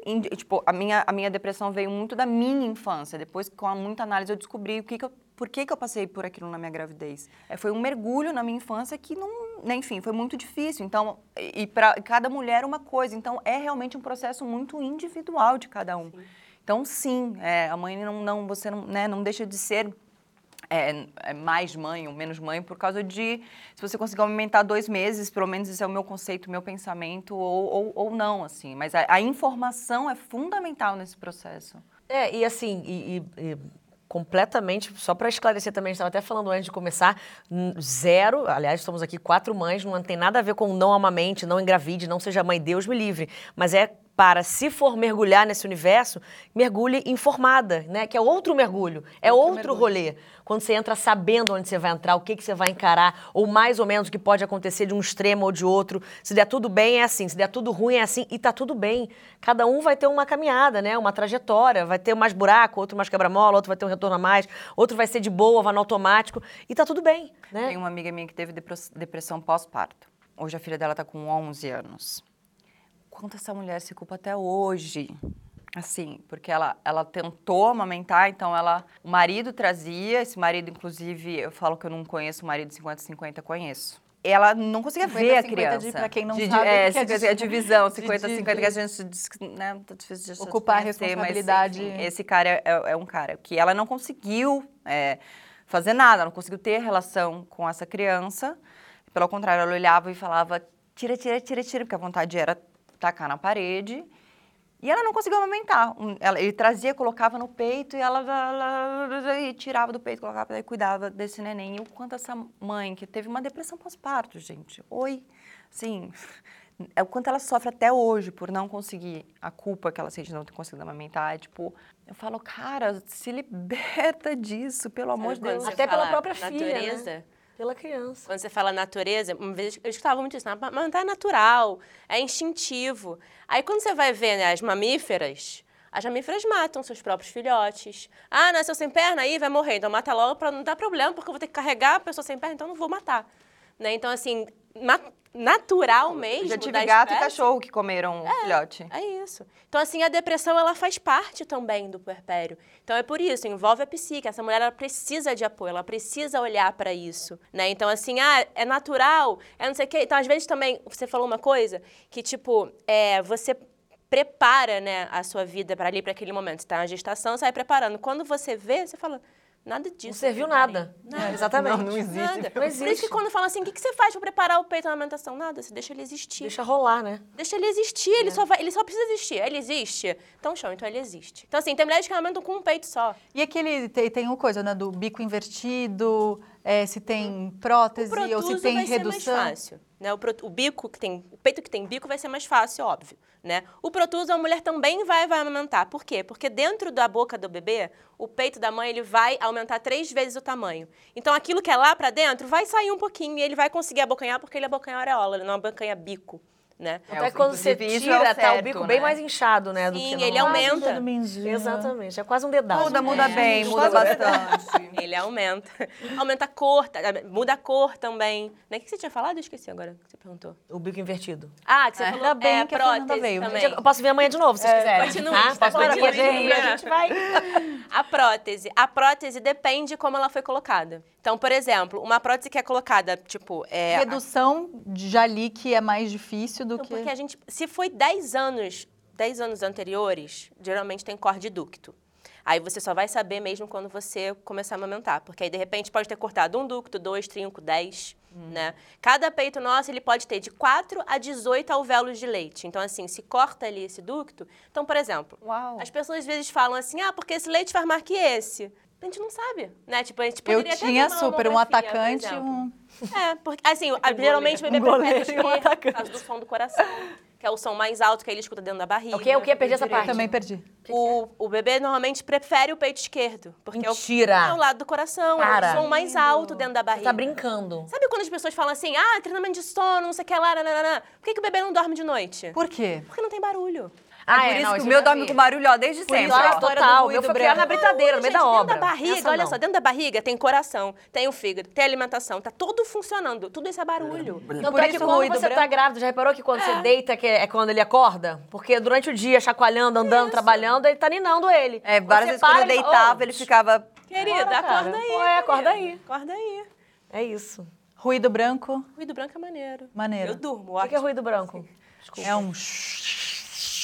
Ah, tipo uma cachoeira, um negócio É, assim. Cachoeira, é, mas Som o... do secador, som do ventilador. Do aspirador. pra dormir? Aspirador. Pra dormir. Ah, tá. Não, e tem trilhas assim. é, o, o, o, o, o Guto, pai da Cora, ele ama um ruído branco. Desculpa. Hoje em dia já nem ouço, eu vou junto no embalo do ruído branco, que pra mim, assim. E Cora agora eu, eu relutei, mas o, o Guto insistiu que o ruído branco ia dar bom. Duas mães de primeira viagem aqui, né, marida? Mas fica a pergunta: será que a mãe de segunda, de terceira viagem já sabe de tudo? Cada viagem é diferente, mesmo que o destino seja o mesmo. Aquela praia, ela pode mudar a paisagem se chover, por exemplo. Não dá pra gente prever tudo, mas imagino que a experiência deva tirar umas pedras do caminho e trazer praticidade. Praticidade para quem é mãe é mais do que necessário, né, Maria? Gente, e de praticidade, a AME entende. A AME é uma carteira digital para você fazer pagamentos, transferências e até colocar créditos no seu celular. Um aplicativo super simples e seguro. E o app ainda disponibiliza várias formas de pagamento pra gente, tá? Uma delas é o cartão de crédito com parcelamento especial nas Americanas, Submarino e Shoptime. Olha lá a chance de aproveitar as promoções. E outra, quando você paga com o AMI, você pode receber cashback, que é parte do seu dinheiro de volta. Inclusive, lá dentro do app tem o AMI Shopping, que é uma área que reúne os melhores cashbacks mais práticos que isso é impossível, né, gente? E especialmente para as mamães que nos ouvem, hoje tá rolando até 20% de cashback nos itens de bebê, gente. Se liga. A mãe aqui já tá pensando o quê? Em pacotão de fralda. Pomadas. Então fica a dica, mil e uma tretas de hoje. Acessa o AMI Shopping usando esse QR Code. Para quem tá nos assistindo e não apenas ouvindo, ele vai aparecer aqui embaixo. Ei, opa. Cashback.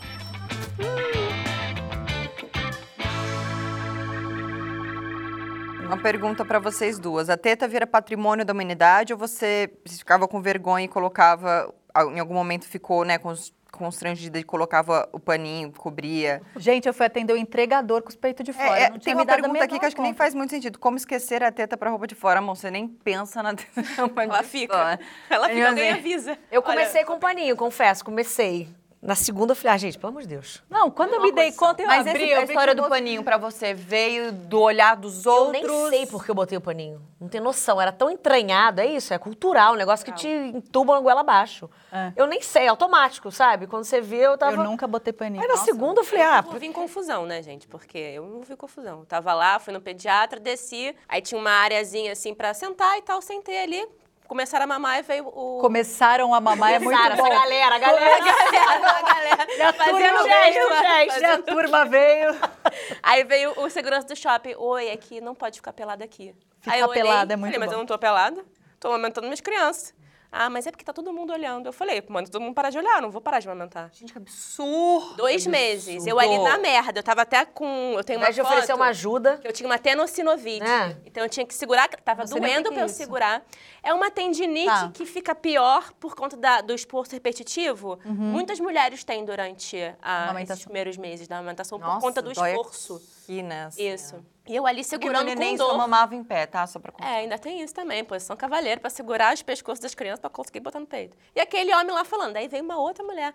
Ah, que você parece um bichinho amamentando assim, né? Uma gatinha. E veio com um pano pra me cobrir. Eu fiquei enlouquecida. Aí uma criança ah, sentou, pano pra cobrir, eu minha já mãe peguei tentou. daqui, comecei a gritar, dei pra minha mãe, falei, ah, que que é? E com os peitos de fora, gritando no meio do negocinho do shoppingzinho. E foi até assim que eu fui parar na Fátima, porque ela falou, o que que aconteceu, Verônica? Falei, falaram que eu não podia amamentar minhas crianças, que eu tava pelada. E aí foi isso. Aí, tipo, de- aí depois disso eu fui entender. Amamentar não é amor, gente, é política pública. Sabe? Cuidar de criança. Se você não tem política pública de rua, você não anda nem com carrinho. Então, assim, aí eu entendi. Eu falei, cara, isso aí é controle do meu corpo. Eu, tipo, eu tô precisando me controlar, então eu não vou deixar ninguém me controlar. Então eu vou aumentar as crianças até quando elas quiserem também. Aí virou um negócio mais político mesmo. Eu comecei a ver lei das lactantes. Eu falei, cara, por que, que ninguém fala que lactante tem direito à fila preferencial? Já eu, perguntei. Eu usei. Falaram todo- não. Tem. Tem sim, eu usei. Mas é lei? Lei. Lei. É direito. Porque se Eu já tá- perguntei algumas vezes, gente. Eu perguntei algumas vezes lei, em é lugares. Gente, tipo, mas pensa uma lactante mãe tem em amamentação. prioridade? Não. Claro que tem. Não, mas E tem eu que ter, na briguei. questão de. É, tem que O lugar não pode escolher se tem ou não, certo? Não pode. Não, e eu usei algumas vezes. tem lei. Fui, fui, De amamentar, gente, o dia que a gente entender, as mulheres entenderem que amamentar é um direito e que não podem roubar o seu direito de amamentar, eles têm que se virar para você conseguir amamentar, aí eu acho que a coisa muda. Porque a gente ainda fala, ah, é um privilégio, é para quem consegue. É um direito, é um direito. Não, e o privilégio da informação nessa hora, porque eu fui Sim. tirar documento e eu tava com a minha filha mamando há um meio É, você hora. tem que voltar. Então, meu neném mamava em naquela hora, fila era- de, de documento de, daqui, não sei o quê. Eu entrei, eu não quis saber, mas uma pessoa que não tem essa informação, ela tá ali arriscando a próxima mamada dela, né? Então eu usei, usei mais de uma vez, de falar, vocês não estão entendendo. E é o desespero dessa mãe de precisar voltar pra E casa. aí quando pedem, ah, então prova. Eu falo, não tenho que provar que é o momento. Você que tem que provar que é o momento. Mentira. que Você não, precisa, não precisa andar com uma folhinha, um laudo falando É eu isso que eu ia amamento. perguntar, se tem algum documento, Não. alguma coisa assim. Eu sou lactante, por exemplo. Eu sou lactante. Minhas filhas têm quatro anos, mas eu continuo sendo lactante. Aí eu uso meu bom senso também, né, gente? Porque uma lactante de seis meses, de um ano, É, de dois sim. anos é diferente de uma de quatro. Claro. Né? É igual posso criança- usar o meu direito? Posso usar meu direito, mas eu posso olhar a filha e falar, pô, qual é o meu bom senso? Fico nessa fila ou não? Aham, né? Então, assim, se a mulher tá ali, lactante, esperando criança em casa, ou no carro, ou ali, mano, essa mulher tem direito. Né? Tipo, amamentar é direito, fila é direito. Vai, tem vários direitos. Tipo, amament- a volta ao trabalho é direito. Então, assim, você Ela volta... pode levar. Você pode, você tem dois, duas pausas ou uma hora mais cedo. Então você tem duas pausas de meia hora durante o trabalho para né, é, lactar, é, ordenhar, ordenhar ou até ponto, não quero. Ou uma hora no final da saída ou uma hora na entrada, que também pode ser, né, tipo, conversado com o empregador. Então, assim, a gente tem direito, as crianças têm direito, né? Eu acho que é importante falar isso. Que hoje em dia, por exemplo, uma, uma questão que eu acho que é legal falar, tipo, não é direito da criança mamar, mas é direito da mulher Mãe, amamentar. Legal. Porque imagina que, se for direito da criança, qualquer pessoa pode interceder por essa criança, essa mulher vai ser obrigada a amamentar. Então, assim, é um direito que ele atua em via de mão dupla, né? Se essa mulher tem um direito e ela quer, essa criança vai ter esse direito. E aí eu acho também, assim, eu já encontrei algumas mulheres falando, não quero amamentar. E geralmente, essa mulher tem direito, todo direito. Eu acho que é, é nosso direito não querer, porque isso também impede da gente ouvir mentiras. Porque eu acho que a gente mente porque a gente precisa que a outra pessoa pare de encher nosso saco. Então, por exemplo, nossa, ainda mama a noite toda? Ah, nem mama mais. Não, não mama não. Pronto. Aí você mentiu. Aí ela, aquela pessoa fala assim, porra, meu bebê tem problema então, porque ele mama a noite toda. Então, entre nós, não é tão sincero. Não, não é, Não é é zero sincero. sincero, Sim, gente. sim, Não é sim. sincero. Não é Zero sincero. Sim, eu tava Eu, falando. eu também cheguei a falar no lance do sono, porque pra mim era, era uma parada assim, meu neném, pe- perguntavam pra mim se meu neném dormia, eu falava, dorme, à noite, dorme. Ah, mas quantas horas seguidas? Eu falava, eu falava um pouco, porque ele acorda pra mamar, ah, então ele não, dorme. Aí eu comecei, tomei essa verdade pra mim também, tipo, como observando mães e mães falarem que meu bebê dorme 12 horas, 12 horas, 12 horas, e eu, tipo, isso mudou, ao- foi ao contrário, né? Ao invés de eu, tipo, mentir, é, dorme, dorme a noite toda. Não, tipo, e o, e o, Você, mentiu pra se enquadrar naquele É. grupo. É. Um clássico senão da pressão é psicológica da sociedade, né? A pressão é, isso da sociedade. E pra mim era normal aquilo, né? Era, é, ele dormia, só que ele mamava, acordava três, quatro vezes. Pra, aliás, até hoje. E aí, tipo, essa coisa de também a comparação com o outro, né? Tipo, você, você fala, não, então meu bebê não dorme. Só Como não, se a gente dorme, fizer o né? movimento inverso, que é o propósito disso aqui, às vezes uma bobagem, né? Até já dei esse exemplo aqui, outro momento da Tayla, esses dias viu minha filha sentando numa cadeirinha, falou, nossa, meu filho nessa hora já ia estar desesperado. Eu olhei pra ela e falei, tipo, e naquele dia deu sorte da, da Cora não dar um show, porque normalmente ela também dá. Nossa, eu tenho que E aí eu falei pra ela, falei assim, não pega isso, isso que foi sorte, mas assim, eu nem sabia. Aí é que eu falo, gati, olha a bobagem, ela tá falando do filho dela que dá um escândalo, mas naquele momento veio um acolhimento tão gostoso, tipo, ah, então também... Tá tudo bem, Ai, gente. eu Achei que fosse isso só aqui em casa. Nossa, tá tudo muito também bem, ele, ele grita na hora de, de- de- Ele se sente preso, ele detesta estar preso nessa cadeira. Então é nesse lugar de. É exatamente nesse lugar de. Por quê? Olha que loucura. A gente mulheres, começa a nossa cara, vaidade muito de mãe, de maturidade. ser Mãe mãe perfeita, perfeita, Você perfeita, você entra num plena, lugar Você precisa ter controle, você precisa dar conta. que você Não, não maquia uma realidade, Sim, né? Você esconde. Pra um- gente E a pergunta é assim, a gente tem que ser tudo isso, né? Tem que ser perfeita, tem que ser plena, tem que trabalhar, tem que ser mulher, tem que transar depois que pare, tem que não transar no final da gravidez, tem que cuidar do filho, tem que fazer tudo. Pô, alguém- conhece alguém que faz isso? Transar é o. Assim, Transar. aqui antigamente, na Idade Média. Tem que tirar a roupa. Entendeu? Assim, alguém conhece alguém que faz. Da onde a gente tira essa, essa mulher Da que não onde? existe? Da Da onde? onde? Da onde? Alguém aí tem- Não, eu não conheço nenhuma. Não, não Nenhuma. existe. Não Você não existe. conhece então por que, que a gente não fica se existe. cobrando? Não existe essa pessoa. Se tiver, mande aqui o e-mail para a gente, a gente exatamente. vai te estudar. Não, manda pra NASA, não manda perde É. tempo pra gente não, manda pra É, NASA. a gente não quer saber. A gente tá nem aí pra essa mulher. Cara, é assim, não existe essa pessoa e a gente fica se cobrando ser essa pessoa. Esquece, não É, vai. novo, na verdade, né? acho que cobram a gente, né, que seja. É. Uma Quem? eu, pra Homens. mim, né? que não conseguem fazer o quê? Uma única função do, da- do, do dia do pagamento que existe. né? Assim, tipo, quanto menos gerar uma criança, parir uma criança e o que amamentar uma, amamentar uma uma criança. Ô pai, ô, olha, eu vou ter um papo com Deus quando chegar lá, assim, diretamente, vou falar, senta aqui. Me explica, porque o que, que a gente fez? O que, que a gente fez pra sobrar tudo pra mulher? Porque homem jamais, em hipótese alguma, conseguiria passar por um terço do que a gente. Nem menstruar eles já conseguiriam menstruar, né, gente? Já morreria ali. O pai do Gabriel, na época, que quando você tomou a decisão, ele te apoiou, ele estava do seu lado, ele te fortaleceu da amamentação? Assim, ele, nesse momento. Porque o Guto sempre firme. me deixou muito livre para porque ele viu, assim, entre quatro paredes, realmente quem tava ali era ele, sabe? Ele viu o que tava rolando e o quanto eu tava... Na verdade, eu não... Eu, eu, eu cagaria pra opinião dele, entre para e continua. Que eu vi que ele sentiu... Eu não, sabia? Eu tava muito Não, querendo. eu cagaria, porque não assim... querendo decepcionar. Ah, não, eu não tive Tava. essa cobrança, assim, com ele. É, assim, em relação a ele. Com o que ele ele vai pensar, mundo, o que ele ele vai pensar, o que... Não, o que eu senti foi que ele percebeu o perrengue que tava sendo pra mim. De continuar tentando. Sabe? Tava, virou o fio, sabe? Quando inverte o eixo. Já não tá sendo mais prazeroso nem pra ela, nem pra ele. Tá, deu ruim. É, o Guto, não tá o Guto sendo legal. também ele me libertou muito antes do que eu, assim. É, não, aí na hora do, do vamos ver, eu falei, cara, deu. Porque tem isso, eu, eu conheço maridos que ficam ali do Será que tá? Mas será que tá Não, saindo? pô, se esse julgamento, é, Mas esse julgamento que tá de dentro Será que é hum, foda. eu acho que tá fome, é que às Mas vezes é a maioria. viu, É, imagino, lógico. Mãe, avó, ainda é o que é mais mãe cruel, e a né? avó não conseguiram aumentar. Ah, tua avó não conseguiu, tua mãe não conseguiu, tu acha que vai conseguir aumentar? Não, isso é o maior perrengue mesmo. Esse pra mim é, É, o então perrengue. é- É defen Quem é deveria apoiar e tá junto e dar a mão, tá te julgando, aí você se vê isolada, completamente, assim, no nada. Não tem ninguém, acabou, agora acabou. É, não, eu também tive muito esse, esse apoio que às vezes eu até questionava, assim, porque não sei se pela falta de informação ou só, só pelo desespero de me ver passar por, por tudo aquilo, que o Renato sempre falava: para, chega, chega, chega, pelo amor de Deus. Guto Eu, falou várias "Não, vezes não. também. Aí quando, de fato, depois dos dois ductos obstruídos, do qual um, ele que me ajudou, a, a- primeiro foi com a agulha, né, que a gente desobstruiu, a gente não, né, a, a- a enfermeira e tal. O segundo eu falei, pelo amor de Deus, mete a boca e puxa, mas puxa com muita força. A hora que ele puxou, eu bluf, desmaiei. Depois eu tive a mastite, meu neném só, ma- só, mamen- só mamava comigo andando, do- do- desde sempre. Então, assim, a todas as mamadas da vida dele, eu tinha que levantar e, e andar. E durante a mastite, eu tava com 39,5 de febre, eu não conseguia ficar em pé. Então, eu me apoiava no Renato, eu ficava em pé, eu me apoiava nele, a minha cunhada na frente, o neném no meio, pra eu conseguir andar, pra ele mamar. Tá- Com uns 39 de febre, muita, eu tinha muita tontura, então o meu medo era cair com ele, eu tava com muita febre.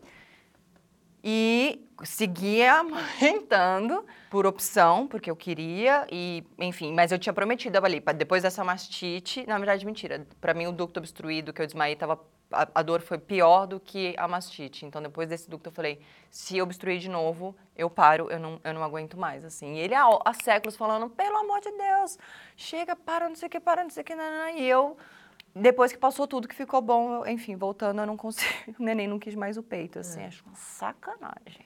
E vamos falar da doação de leite materno também, Vamos. né? Porque não tem, assim, principalmente aquelas as abençoadas, e eu tenho algumas Eu amigas também abençoadas que vêm com uma fartura de leite. Eu cheguei a doar leite, que tem essa sorte, né? Que é uma sorte. Como é que a gente chama? Sorte, né?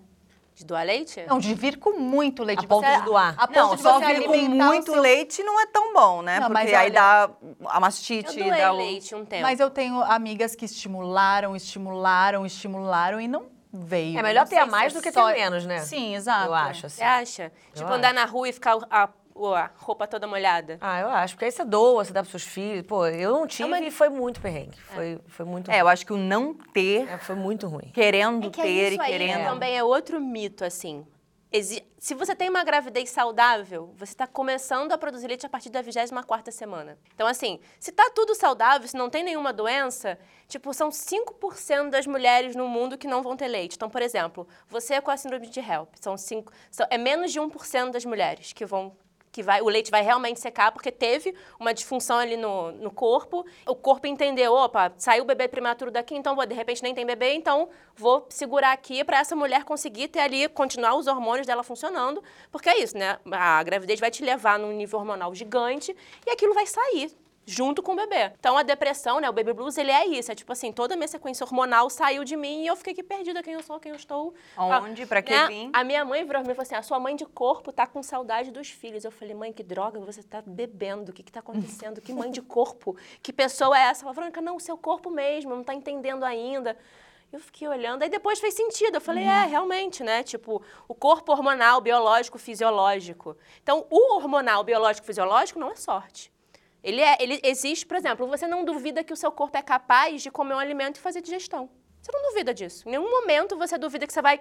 Ah, eu acho que eu vou comer isso aqui e de repente eu não consigo fazer um xixi ou um cocô. Você duvida? Ah, eu fico Ah, bastante é, às dias sem fazer xixi. Mas tá errado, tá errado, tá Eu sou um pouco presa, então às vezes eu assim, duvido ó, sim. Muitos dias. Às vezes eu assim. fico, pra onde foi, gente? Porque É. saiu esse negócio. Mas aí eu Mas te é isso. pergunto, eu tenho uma amiga, por exemplo, que é, é- ela perdeu o pai. E aquilo foi uma- um processo muito profundo e avassalador e o leite dela secou. Uhum. Secou. Tentou, estimulou, porque daí sofreu, né? Uhum. Tava num, num isso, é, é, se a gente for explicar fisiologicamente, você diria que não está diretamente ligado, que isso não... Pra produção, não. Porque assim, a É produção o que ela de falou que, leite que o que acontece é, que- é o que não sai, né? é a ejeção, é, é o hormônio da ocitocina. Então, É tipo que assim, faz- você não tá feliz, você não tá com prazer nenhum, esse hormônio não vai funcionar, né? Então, assim, às vezes a mulher tá ali com dor, não sei o que, não, mas ela tá comendo uma comida gostosa, ela tá tomando um banho quentinho, ela tá recebendo um colo, um afago, um carinho, ela tá ali sendo nutrida emocionalmente. Aí essa, essa ocitocina, hormonalmente, vai acontecer. Pouquinho, pouquinho, não sei o quê. Agora, se essa mulher ela não tem nenhum tipo de prazer na vida, aí que eu volto Ou grande estresse, ou tabus, grande... né?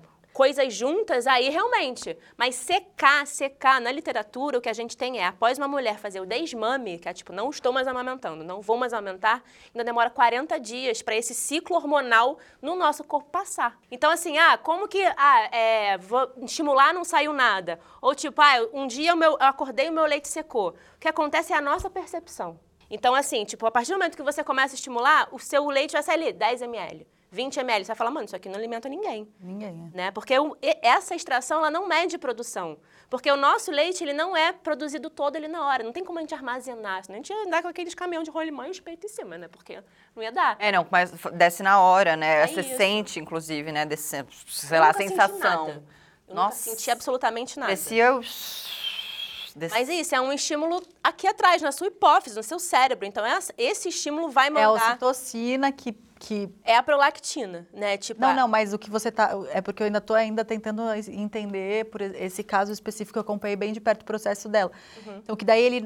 A, a, a falta de ocitocina, o negócio, ela não. Ele produz, Mas ele não mas desce. ele não desce. não ejeta. Porque Não você não tem o ejeta. prazer. Porque é isso, o leite é um prazer.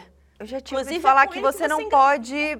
É, quer dizer, que não é que não pode, né? Que nem, tipo, é, dizem que às vezes o malhar, quando você. É, é- é bom não malhar, inclusive eu não fazia nada, se eu só malhava aqui, levantamento de peso, que você malha muito, né, com filho. levantamento de peso aqui do neném. Mas meu medo era esse, de secar o leite, porque dizem que se você volta, né, atleta, a vida corre, não sei o que, né, quem tem essa vida, seca o leite. E também já ouvi falar que o orgasmo também não é bom, muito, muito orgasmo, porque também se- seca. E é totalmente ao contrário. Eu já ouvi você Totalmente ao falando sobre isso. Tem uma, uma fisiculturista, a Rara, Rara Bergamo. Ela amamentou durante um ano e ela competiu durante um ano no fisiculturismo. Então, assim, ela Caraca. fazia muito. Era, mano, turismo, hein? primeiro lugar. Pô. Primeiro lugar, várias E amamentando competições. durante a E competição. amamentando durante as competições. Então, assim, ela fazia jejum de água, jejum de não sei o que lá, amamentando aquela criança. Tipo, o orgasmo. Tem vezes é raro. consultoria, Nossa, quando gente, eu não, amor Água, de caramba, Deus, é raro, pelo amor de Deus. Não, Case, não é que é raro. case, é. Não é que é raro, é que é uma condição que, tipo, se você tá ali conectada Era a vida com o seu dela corpo, também, já. Fisiologicamente, biologicamente, você entende aquele processo, eu acho que não existe a dúvida na cabeça. Porque até a própria dúvida, tipo, vou conseguir ejetar esse leite ou não, não vou conseguir, vai dar uma retraída na ocitocina. Porque é isso, você tá lá, tipo, Nosso psicológico manda em tudo, né? Tudo, é. Pra você, tipo, numa relação É sexual, você vai gozar. engenhoca, Se não tem você, jeito. Sei lá, É um pensar motorzinho. alguma coisa, aquilo trava. Então, a ocitocina, ela responde a um estímulo. Se não tem estímulo, não tem leite. Eu tive uma outra coisa que eu Do orgasmo. Do orgasmo. Às vezes, Ó, quando eu tenho um pouquinho mais de intimidade, né, tipo, conversando com as mulheres em consultoria, que ela fala, ah, mas não desce leite, eu tô, tô apreensiva, não sei o que lá, boto, não consigo ordenhar. Eu falei, se você for no banheiro e tomar, tocar uma siririca antes, e o seu corpo relaxar, sabe? Mano, não tem ninguém que eu tenha atendido até hoje, nesses quatro anos, que, tipo, tenha falado, ah, não aconteceu nada diferente. Olha que delícia de dica. Nossa. Pra quem estiver amamentando, dá uma... É que aí vai falar assim, ah, mas eu não sinto vontade nenhuma, Verônica, não tô afim, não sei o que lá. E aí a gente tem o quê? Um- Um estudo de Rosemary. Rosemary fala que existe o orgasmo responsivo, que você é responsável pelo seu próprio prazer. Porque, né, estamos aqui, sei lá, quantas mulheres mais tem aqui, ninguém aqui precisa de homem pra gozar. Ninguém, nenhuma de nós precisa de um pau pra gozar. Nenhuma de uma outra pessoa, de uma outra mulher. Então, assim, quando a gente se apropria desse lugar de responsabilidade pelo próprio prazer, isso impacta na gestação, no parto, no perpério, na amamentação. Porque você tem prazer com você mesma. Então, assim, esse é um lugar muito delicado de falar, porque eu vou chegar com uma mulher no puerpério, que está com dor, que está fodida, que ela não aguenta mais. Eu falo assim, por que não vai tocar na siririca? E qual você acha que... Não, mas essa dica já ficou. Eu Já espero ficou, que todo... espero. eu acho Espero que vocês façam isso, espero gente. que vocês Por apliquem. nós, você que tá É. amamentando. Inclusive, um vibrador, ele tem duas, duas utilidades nesse momento. Massagem Sim. e prazer. Qual é a maior dificuldade que você sente entre Tem uma essas mulheres aqui, né?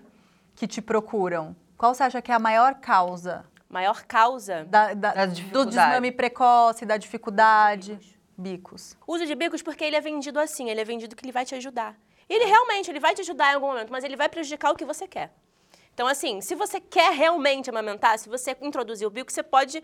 Tem duas coisas. Assim, eu- o que eu atendo muito, e quando você fala assim, ah, eu tenho uma amiga que teve, é, que amamentou, porque eu tenho também uma amiga que amamentou quatro anos, e ela sempre usou bico de silicone. E eu ficava assim, cara, o ponto fora da curva mesmo. E por quê? Porque ela tinha hiperlactação. Então, o que Então o fluxo era igual. O fluxo Ou era parecido, o, né? O fluxo não engasgava, né? Aquele bebê Exato. não... Ele não engasgava. engasgava. O, o bico de silicone fazia a contenção daquele engasgo. E como ela tinha uma disfunção, ela amamentou muito Funcionou. tempo. E pra ela, tudo bem. Eternamente é cada É isso. caso Então, assim, é cada caso é um caso. Destrinchando, gente, quando a gente acessa mesmo as camadas e pensando e sabendo que a gente mente, porque se a gente não mentir, a gente é engolida, né? Tipo, pelo médico que fala. Eu escutei gente assim, mas você, você tá mãe solo, Branca, você é nova. Você não vai arranjar nenhum namorado amamentando. Ah, gente. gente, mas Pelo amor de Deus. eu não, não consegui entender nem, sabe, aonde que ligou esse assunto. Esse raciocínio. Sabe? Então, assim, quantas vezes eu preciso mentir? Ah, não, é realmente, não, eu namoro. Ah, não, eu parei de amamentar, agora eu tô namorando. Então, assim, pra quê? Pra essa pressão, essa cobrança o tempo todo. Né? Então, assim, amamentar é direito. Mas se a gente não sabe disso, a gente vai achar que é privilégio mesmo. E aí você bota no Google lá, mulheres amamentando. Você vai ter um montão de mulher branca amamentando. Aí você vai olhar aquilo e falar, mano, é um privilégio de cor mesmo, então, amamentar, de classe. Porque é muito o ambiente onde você tá. Se todo mundo ao seu redor não amamentou, você não vai. Uma coisa que às vezes eu fico me perguntando é, será que as minhas amigas... Porque antes de eu engravidar, nenhuma amiga minha amamentou. Nenhuma. E eu não sabia a história de nenhuma amamentação delas, nenhuma. Nunca perguntei, nunca soube das dificuldades, nada. Quando eu engravidei, depois disso, todas as minhas amigas eu sei a história toda. Eu sei tudo que aconteceu. E todas elas amamentaram pelo tempo delas e tal. E tem uma amiga minha que ela deu chupeta, deu uma madeira com o filho e tudo. E uma vez eu recebi uma mensagem assim: como que você é amiga da Mônica se ela dá bicos pros Ah. filhos dela? Eu falei, gente, porque uma coisa não tem nada a ver com a Gente, que outra. tem a eu não tô ver? julgando a maternidade, o que que ela faz da vida dela. Eu tô aqui falando. Informando. Eu tô dando uma informação. E aí que eu, eu decidi que, tipo assim, o meu problema era, eu tava informando com muita raiva. Eu tava com muita raiva. Então, assim, eu tava ali falando, eu tava ali explicando, eu tava mostrando, eu tava provando, mas eu não tava educando as pessoas. E aí, quando eu falei assim, caraca, além de informar, eu tenho que educar, eu não sou professora, sabe? Eu falei, tá, então, já que eu preciso mudar esse rolê, eu preciso trazer mais mulheres pra cá, eu preciso educar. E aí, pra educar, eu tive que estudar. E aí, eu falei, pra ser mãe e amamentar minhas filhas e ajudar outras pessoas, eu tive que fazer uma pós-graduação, gente. Caramba. Então, assim, ah, amamentar é lindo, instintivo materno. Não é, cara. Não é porque é cuidar de um ser humano, é cuidar de um ser vivo, é cuidar, sabe, de uma pessoa que vai ter a curto, médio e longo prazo as consequências de uma coisa que ela sofreu na infância. E não deixar de cuidar dessa mãe, E que vai estar de passando por tudo e que a gente acabou de entender que essa mulher é o principal, o estado né, mental dela é, é a arma principal que a gente tem para fazer esse leite. 50%, gente, 50% da amamentação vai passar pela, pela cabeça. Então, se a gente já é socializada desde o princípio, que é mamadeira e chupeta, e aí entra também, eu acho que entra o feminismo com esse lugar também, de tipo, mas você precisa trabalhar. Tá, eu preciso trabalhar, então se eu preciso trabalhar, o Estado tem que me fornecer política pública. Eu tenho que ter no meu trabalho uma creche onde eu estou vendo a minha criança aqui do lado. Ou eu tenho que ter uma licença maternidade maior. Eu tenho que ter mais apoio, eu tenho que ter mais incentivo de quem mais está me cobrando. Porque é Não, isso. e, porque a gente já falou isso aqui e eu nunca tinha pensado dessa forma, né? Eu sempre tive o medo da educação, de como educar, principalmente que eu tenho um menino e eu sempre falei, meu Deus, como criar um homem nessa sociedade, uau, que responsabilidade, enfim. E aí a gente ouviu isso aqui, eu falei, caramba, eu nunca tinha pensado nisso, né? Tipo, nós somos responsáveis pela existência humana, pela é sociedade. sacanagem também. Não, Sacanagem. e é, porque é jogado nas nossas É costas. jogado. Tô 100%. Pô, é, tipo, 100%. De novo, não tem política, não tem assistência, não, tem não existe nada para essas mães, porque fica nas nossas contas, sim, continuar gerando e colocando a, sociedade, é, criando cidadãos. E, tipo, não existe política que defenda essa mãe, que su- dê um suporte a essa mãe, que é, dê uma assistência a essa mãe. Edu- não tem, entendeu? Só que a nossa responsabilidade, que eu ficava assim, nossa, eu nunca tinha pensado dessa forma. Eu Pensava que era só o meu, exclusivo, o meu aqui, como é que eu vou educar, como é que eu vou, o que, que eu vou escolher, qual é a criação, qual é a educação. E depois eu ouvi isso e falei, uau, e o que, que a gente faz? Porque é surreal, né? É política. Pra gente sair desta bosta, é tipo assim, hoje em dia eu vejo as candidatas hoje, candidatos e candidatais, os dois. Não tem. Não tem plano de amamentação. Não tem plano pra você, tipo, melhorar a- a- a- o atendimento nas, nas maternidades. Né? Tipo, a gente tem o SUS, a gente tem o SUS, tem o- os IACs, que são os hospitais amigos da criança. Aí tu chega no IAC, não pode chupar uma madeira lá dentro do hospital. Não pode. Aí tu olha a enfermeira colocando uma luva com látex de algodão dentro e botando na boca do bebê. Mentira!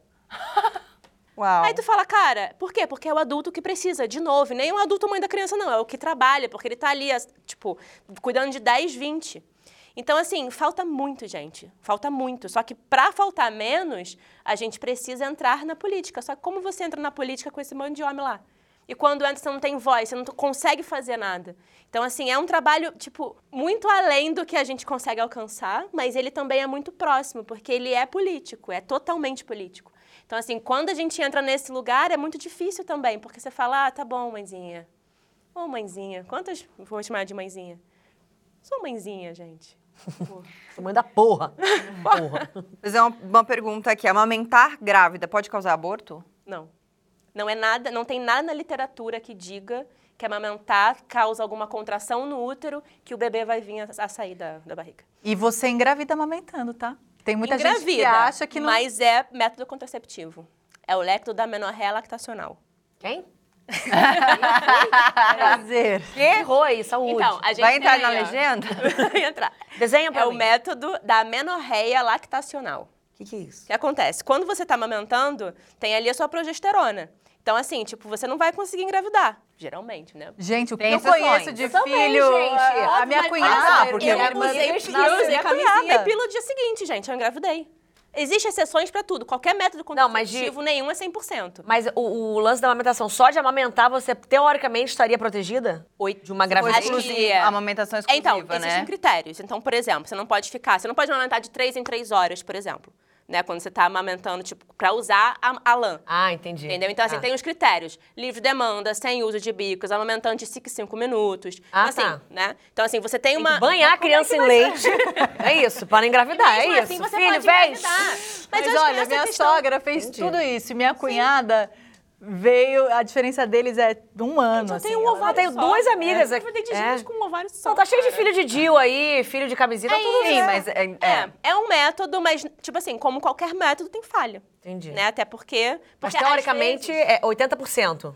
Não, eu acho número. que o, o- até seis meses, você aumentando em livre demanda, se eu não me engano, tá? São 95%. Caramba! Então, assim, é, é bem Alto, é alto. alto. É alto. Se você pensar no uso típico eu da camisinha, três, que é quatro. 87%, É, melhor uma- amamentar. uma lã e uma camisinha, é, dois, dois metros é sempre bom, né? Então, É, tipo E a- vacina, vai um, vai outro. é, Faz uma. AstraZeneca. Ou não transa, se não quer engravidar, não transa.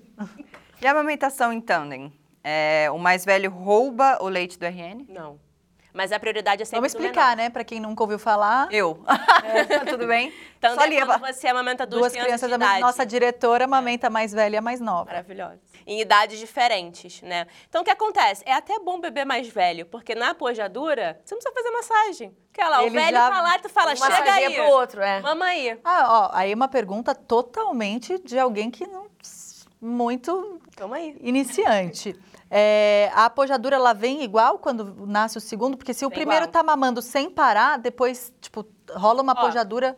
Rola. O que acontece geralmente na, no- na, lac- na lactogestação, né? Quando você tem a diferença. A lactogestação é quando você amamenta enquanto você está gestando, e o tandem é amamentando dois de idades diferentes. Né? Na lactogestação, por exemplo, esse leite que esse bebê maior mama, ele pode sumir. Então, por exemplo, pode ser que ali da 18ª, do 18ª semana até esse- essa criança for nascer, essa que está sendo gestada, esse leite para de ser produzido. Porque o, o, o leite está ali, o corpo vai entrar para o colostro. Então, assim, pode ser que Ah, seja é, um o colostro. processo... Precisamos do colostro de Sim, novo, lógico. Do colostro, do colostro. Então, assim, pode ser que esse, essa criança maior ou um bebê maior mame esse colostro e aí ele fala, cara, não quero esse gosto, porque ou é salgado demais, ou é muito nutriente, ou ele vai mudando, né, o gosto. E aí ele fala, não quero, e esse leite deu uma reduzida. E quando essa mulher vai parir e ter o nascimento do bebê, esse colostro vai vir, né, tipo, uma gravidez saudável. Toda gravidez saudável tem leite, gente, tipo... Muito difícil não ter, assim. Eu nunca vi, também nunca vi na literatura falando. Tipo, a mulher saudável que nasceu sem leite. Tem isso, falta de estímulo mesmo. Ele não tem como roubar esse, esse nutriente, porque o, o corpo da mãe está produzindo. A Então, assim, quantidade, né? Sei não, lá. nem a quantidade, nem a Vai qualidade. adaptar. É, o que pode acontecer, porque o nosso corpo é uma potência e a gente precisa entender isso, é um peito fazer colostro enquanto esse bebê está mamando e o outro peito fazer o leite maduro. Que aquele outro bebê está precisando. Por quê? Porque a nossa boca é toda sensorial. Então, quando o bebê coloca a boca no peito da mãe, ele manda estímulo. Então, por exemplo, um bebê com fome, um bebê com sede, um bebê pequeno, um bebê maior, esse corpo vai produzir tipos de leite diferentes. Então, por exemplo, uma criança que está resfriada, o corpo da mãe vai produzir o anticorpo naquele estímulo. Então, assim, pode ter É leite surreal a diferentes. inteligência É né, muito da nossa máquina. Por isso que quando alguém Muito fala Ah, falando... leite fraco, não vai conseguir amamentar, eu falo, cara, é porque Não a existe gente... leite fraco, né? Vamos só assim... Fala, Não botar em caixa alta aí que não leite existe materno. leite fraco. Tá, agora rapidinho. Uma amiga minha da prima, da vizinha da cachorra que tinha um papagaio, pediu pra perguntar uma coisa. No caso de duas mulheres, é, é, é um, um mito ou verdade que se uma engravida e a outra. Não, só uma em barriga, né? A outra pode produzir o leite pra essa criança da outra? Pode. Como? Só pra avisar lá. Indução. Indução de lactação. Então, por exemplo, a gente tem aqui a hipófise, que está ali, pode produzir esse leite. Você vai fazer um protocolo, né? São, an- durante seis... Três... Você tem vários protocolos. Seis meses antes da gestação acabar, três meses... Essa indução é como? É massagem, é remédio? É o... Aqui no Brasil, o protocolo SUS é massagem. Massa- Só massagem? Só massagem, massagem e ordenha. Gente, que louco. Gente, que loucura. Mesmo sem ter nada a ver com a gravidez, a fisiologicamente falando? mas, de novo, não existe 50%, gravidez psicológica? né? Sim. Que a mãe, no que a mãe, que tá? a mãe tem leite É, da aqui- gravidez e a gente e, e, assim, os índices de indução de lactação pelo SUS sem remédio eles são bem altos. E aí, tá, agora, a protocolo. ignorância, mas é só se isso aconteceu? Tipo assim, eu se eu quiser agora ter leite, então se eu massagear eu tenho leite? Não assim, mágica, né? Por isso que, tipo, se você fizer todo o protocolo da forma que ele é, com remédio, com, tipo, estímulo, ordenha, mente, vou conseguir, né? Tipo, a gente... É, Querer muito. Então não precisa... é, é isso, mas não dá pra falar que é só querer, porque não é só querer, É não, amamentar, que, tipo, né? desejar, Então, assim, fazer aquela escolha. tá- Querer, eu digo, fazer aquela escolha. É mais assim, consciente, consciente. né? É, mas isso ficou muito claro, veio a cabeça que eu falei, ah, amamentação psicológica, né? Aquela mãe tem uma gravidez Gente, olha só, ela mulheres gera lei, ela não tem filho. amamentar. Mulheres trans estão conseguindo amamentar. Mulheres trans nasceram homens, né, biológicos. Então, assim, essa- se essas mulheres estão conseguindo amamentar, não é muito absurdo que a nossos índices de aleitamento de mulheres que, tipo, têm o corpo preparado para isso não consigam? Como é uma... É uma... É, é uma... É um interesse. É um interesse financeiro. Né? Então, assim, o que, que acontece? Eu tenho protocolos, eu tenho, tipo, indústria farmacêutica agindo, por exemplo, nessa mulher trans para de conseguir amamentar. desis- eh, a desestimulação geral de todos os lados. Ah. Até do marido, inclusive, que quer essa mulher de volta, esse peito. Eu ouvi isso, do né? Renato falando, cara, eu não, eu não sei, né? Esse peito, eu não posso tocar nesse peito, esse peito é do meu filho. É, Não, essa peito é volta. É, esse peito é meu, obrigada. Meu. É Sim, sempre tipo, foi, e- e- é. Nunca passou por você. Mas eu, eu, eu ouvi, Nem seu né? era. Então, e, tipo, e, e num lugar, enfim, de cobrança minha, inclusive, não foi nem dele. Então, assim, a cobrança foi minha, tipo, ô, o que tá acontecendo? Vem aqui, vem cá, vamos. E dele falar, é, tá, só não, né, enfim. Então, imagina um homem que não é parceiro, que quer essa mulher de volta, que não tá entendendo nada. Então, assim, é, um- é, um deses- é é uma desestimulação Geral, generalizada, Sem né? contar que falam, assim, Generalizada. que mulheres que amamentam não têm libido. Eu não tive. Então, mas então você tá morta, amiga. Não tive. Não tem como. A sua libido tá na amamentação. Como? Porque a nossa libido faz Eu parte. tive, deixa eu eu te tive. Eu contar- que quis E primeiro. deixa eu te eu contar mas o que, assim, que o meu um, um- médico que eu fui pra falar de outras coisas Eu que falou. eu não tive, não.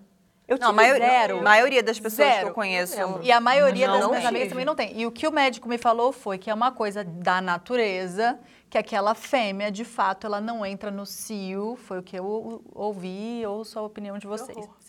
Ela não entra no cio para não abandonar aque- a- o filhote precisando daquele leite. E me fez muito não, inclusive, sentido, já ouvi porque... até um complemento disso, E né? não era que- nem que eu não. Rapidinho, marido. Não era Claro. nem que eu não. Eu, eu- não era nem que eu não desejava. Não, eu, eu vi o Guto existindo como pai e aquilo me seduzia pra caramba e tudo mais. Além do cansaço, né? Que eu só queria pensar em dormir quando eu tinha qualquer cinco minutos. Tem um- a Mônica Martelli maravilhosa falava: qualquer força que eu tinha, eu usava pra escovar um dente. Mas, é, mas eu não conseguia nem cogitar, assim, tipo, eu, eu tinha uma admira- admiração por ele, olhava pra ele, desejava, mas cinco minutos passo. Pensar em concretizar era assim, tipo, ir para uma aula de natação no inverno às quatro da manhã. Não tive. E depois que eu é, é, desmamei, lo- eu logo menstruei. Eu desmamei e menstruei na sequência, assim, e aí voltou como se nada tivesse acontecido. Mas pra mim foi. E eu tentei resgatar algumas vezes, assim, tipo, eu, eu, eu queria, sabe? Assim, começou. Ele nunca me cobrou. Zero, É, mas, mas você eu falta de querer. de querer. Né? Eu achava É. estranho. Gente, mas que saudade de querer, de ter vontade. de- E e não, não tive Você também não teve? Esse período de amamentação. 99,9 das mulheres que eu conheço. Eu também. É, é, não, não conseguem mesmo. Não tem essa vontade. Eu não sei se Cabeça o de novo, né, cansaço? Você é tá a cabeça é. pra aquilo, você tá É com um E a cansaço. cabeça é falta de estímulo na gente, de tipo, preservar Também, o nosso é. prazer. A gente não sabe. Você tá contando a hora do segundo da roda, você quer que volta, que que anda, que... Então, realmente, acho que também tá ligado muito a esse psicológico, né? Mas a gente falou, falou, falou, foi. Papo bom é assim, né? Porque a gente vai, volta, vai, volta. E não falou da doação de leite, que eu acho tão importante a gente falar, é, né, marida? Segundo os dados do Ministério da Saúde, em 2020, 229 mil litros de leite humano foram doados em todo o país por 182 mulheres. Mil, 182 mil, mulheres. Desses 157 mil litros foram distribuídos beneficiando 212 mil recém-nascidos. É, marida. Só que ainda assim a quantidade doada correspondeu apenas a 64% da real necessidade por leite humano no Brasil. Esse leite vai para os bebês nas UTIs neonatais que precisam de mais. Então, para quem tem bastante produção de leite é, e precisa tirar para não empedrar ou para estimular mesmo a produção do leite, é um caminho maravilhoso. E quando você se cadastra no banco de leite da sua cidade, uma enfermeira vai até a sua casa explicar tudo direitinho, deixar os potes de vidro para o armazenamento, tudo, enfim, tudo mais, esclarecer todas as dúvidas. Depois volta para retirar quando estiverem cheios. Então é isso, chegamos ao fim. A gente queria mais, a gente queria mais, mas a Ah. diretora falou: amor, vamos. estão duas horas Deu, falando. deu. Eu queria agradecer muito a presença de vocês duas, Obrigada, de todo o adorei, coração, porque gente. o propósito disso tudo aqui é acolher e informar. E a Verônica foi fonte potente de informação no meu processo. Tantas coisas que eu nem sabia que não sabia e fui descobrir com você. E a Fê, Você sabe quando eu vi que te- teve duas pessoas? Uma foi a Bruna Oliveira e você que começaram a me seguir. Eu falei, hum, tá grávida. Tá grávida. Eu soube antes de todo mundo. Tá grávida. Eu, sou- eu não- nem perguntei. Eu falei assim, começou a me seguir, tá grávida. E a Fê, que alcança tanta gente, que fala com tantas mulheres, deve ter sido acolhimento absurdo para a culpa de tantas outras que por algum motivo não conseguiram chegar aonde gostariam com a amamentação. Então, estendamos as mãos também umas às outras, sempre informação é muito importante. Até porque, para incentivar o aleitamento materno, a gente precisa de apoio e não de julgamento. Então, obrigada mesmo, meninas, por terem vindo literalmente de peito aberto até aqui. Obrigada a vocês. Obrigada mesmo. Foi demais. Obrigada e parabéns. Vida longa a esse projeto. Amém. Que vocês tragam cada vez mais essa realidade, assim, de forma natural, livre, leve, solta, como vocês estão fazendo. Obrigada, gente. Obrigada. E você que acompanha o Mil Uma Treta, segue a gente em todas as plataformas. Curte, compartilha, manda recado, que dividir faz ficar mais leve. Beijo.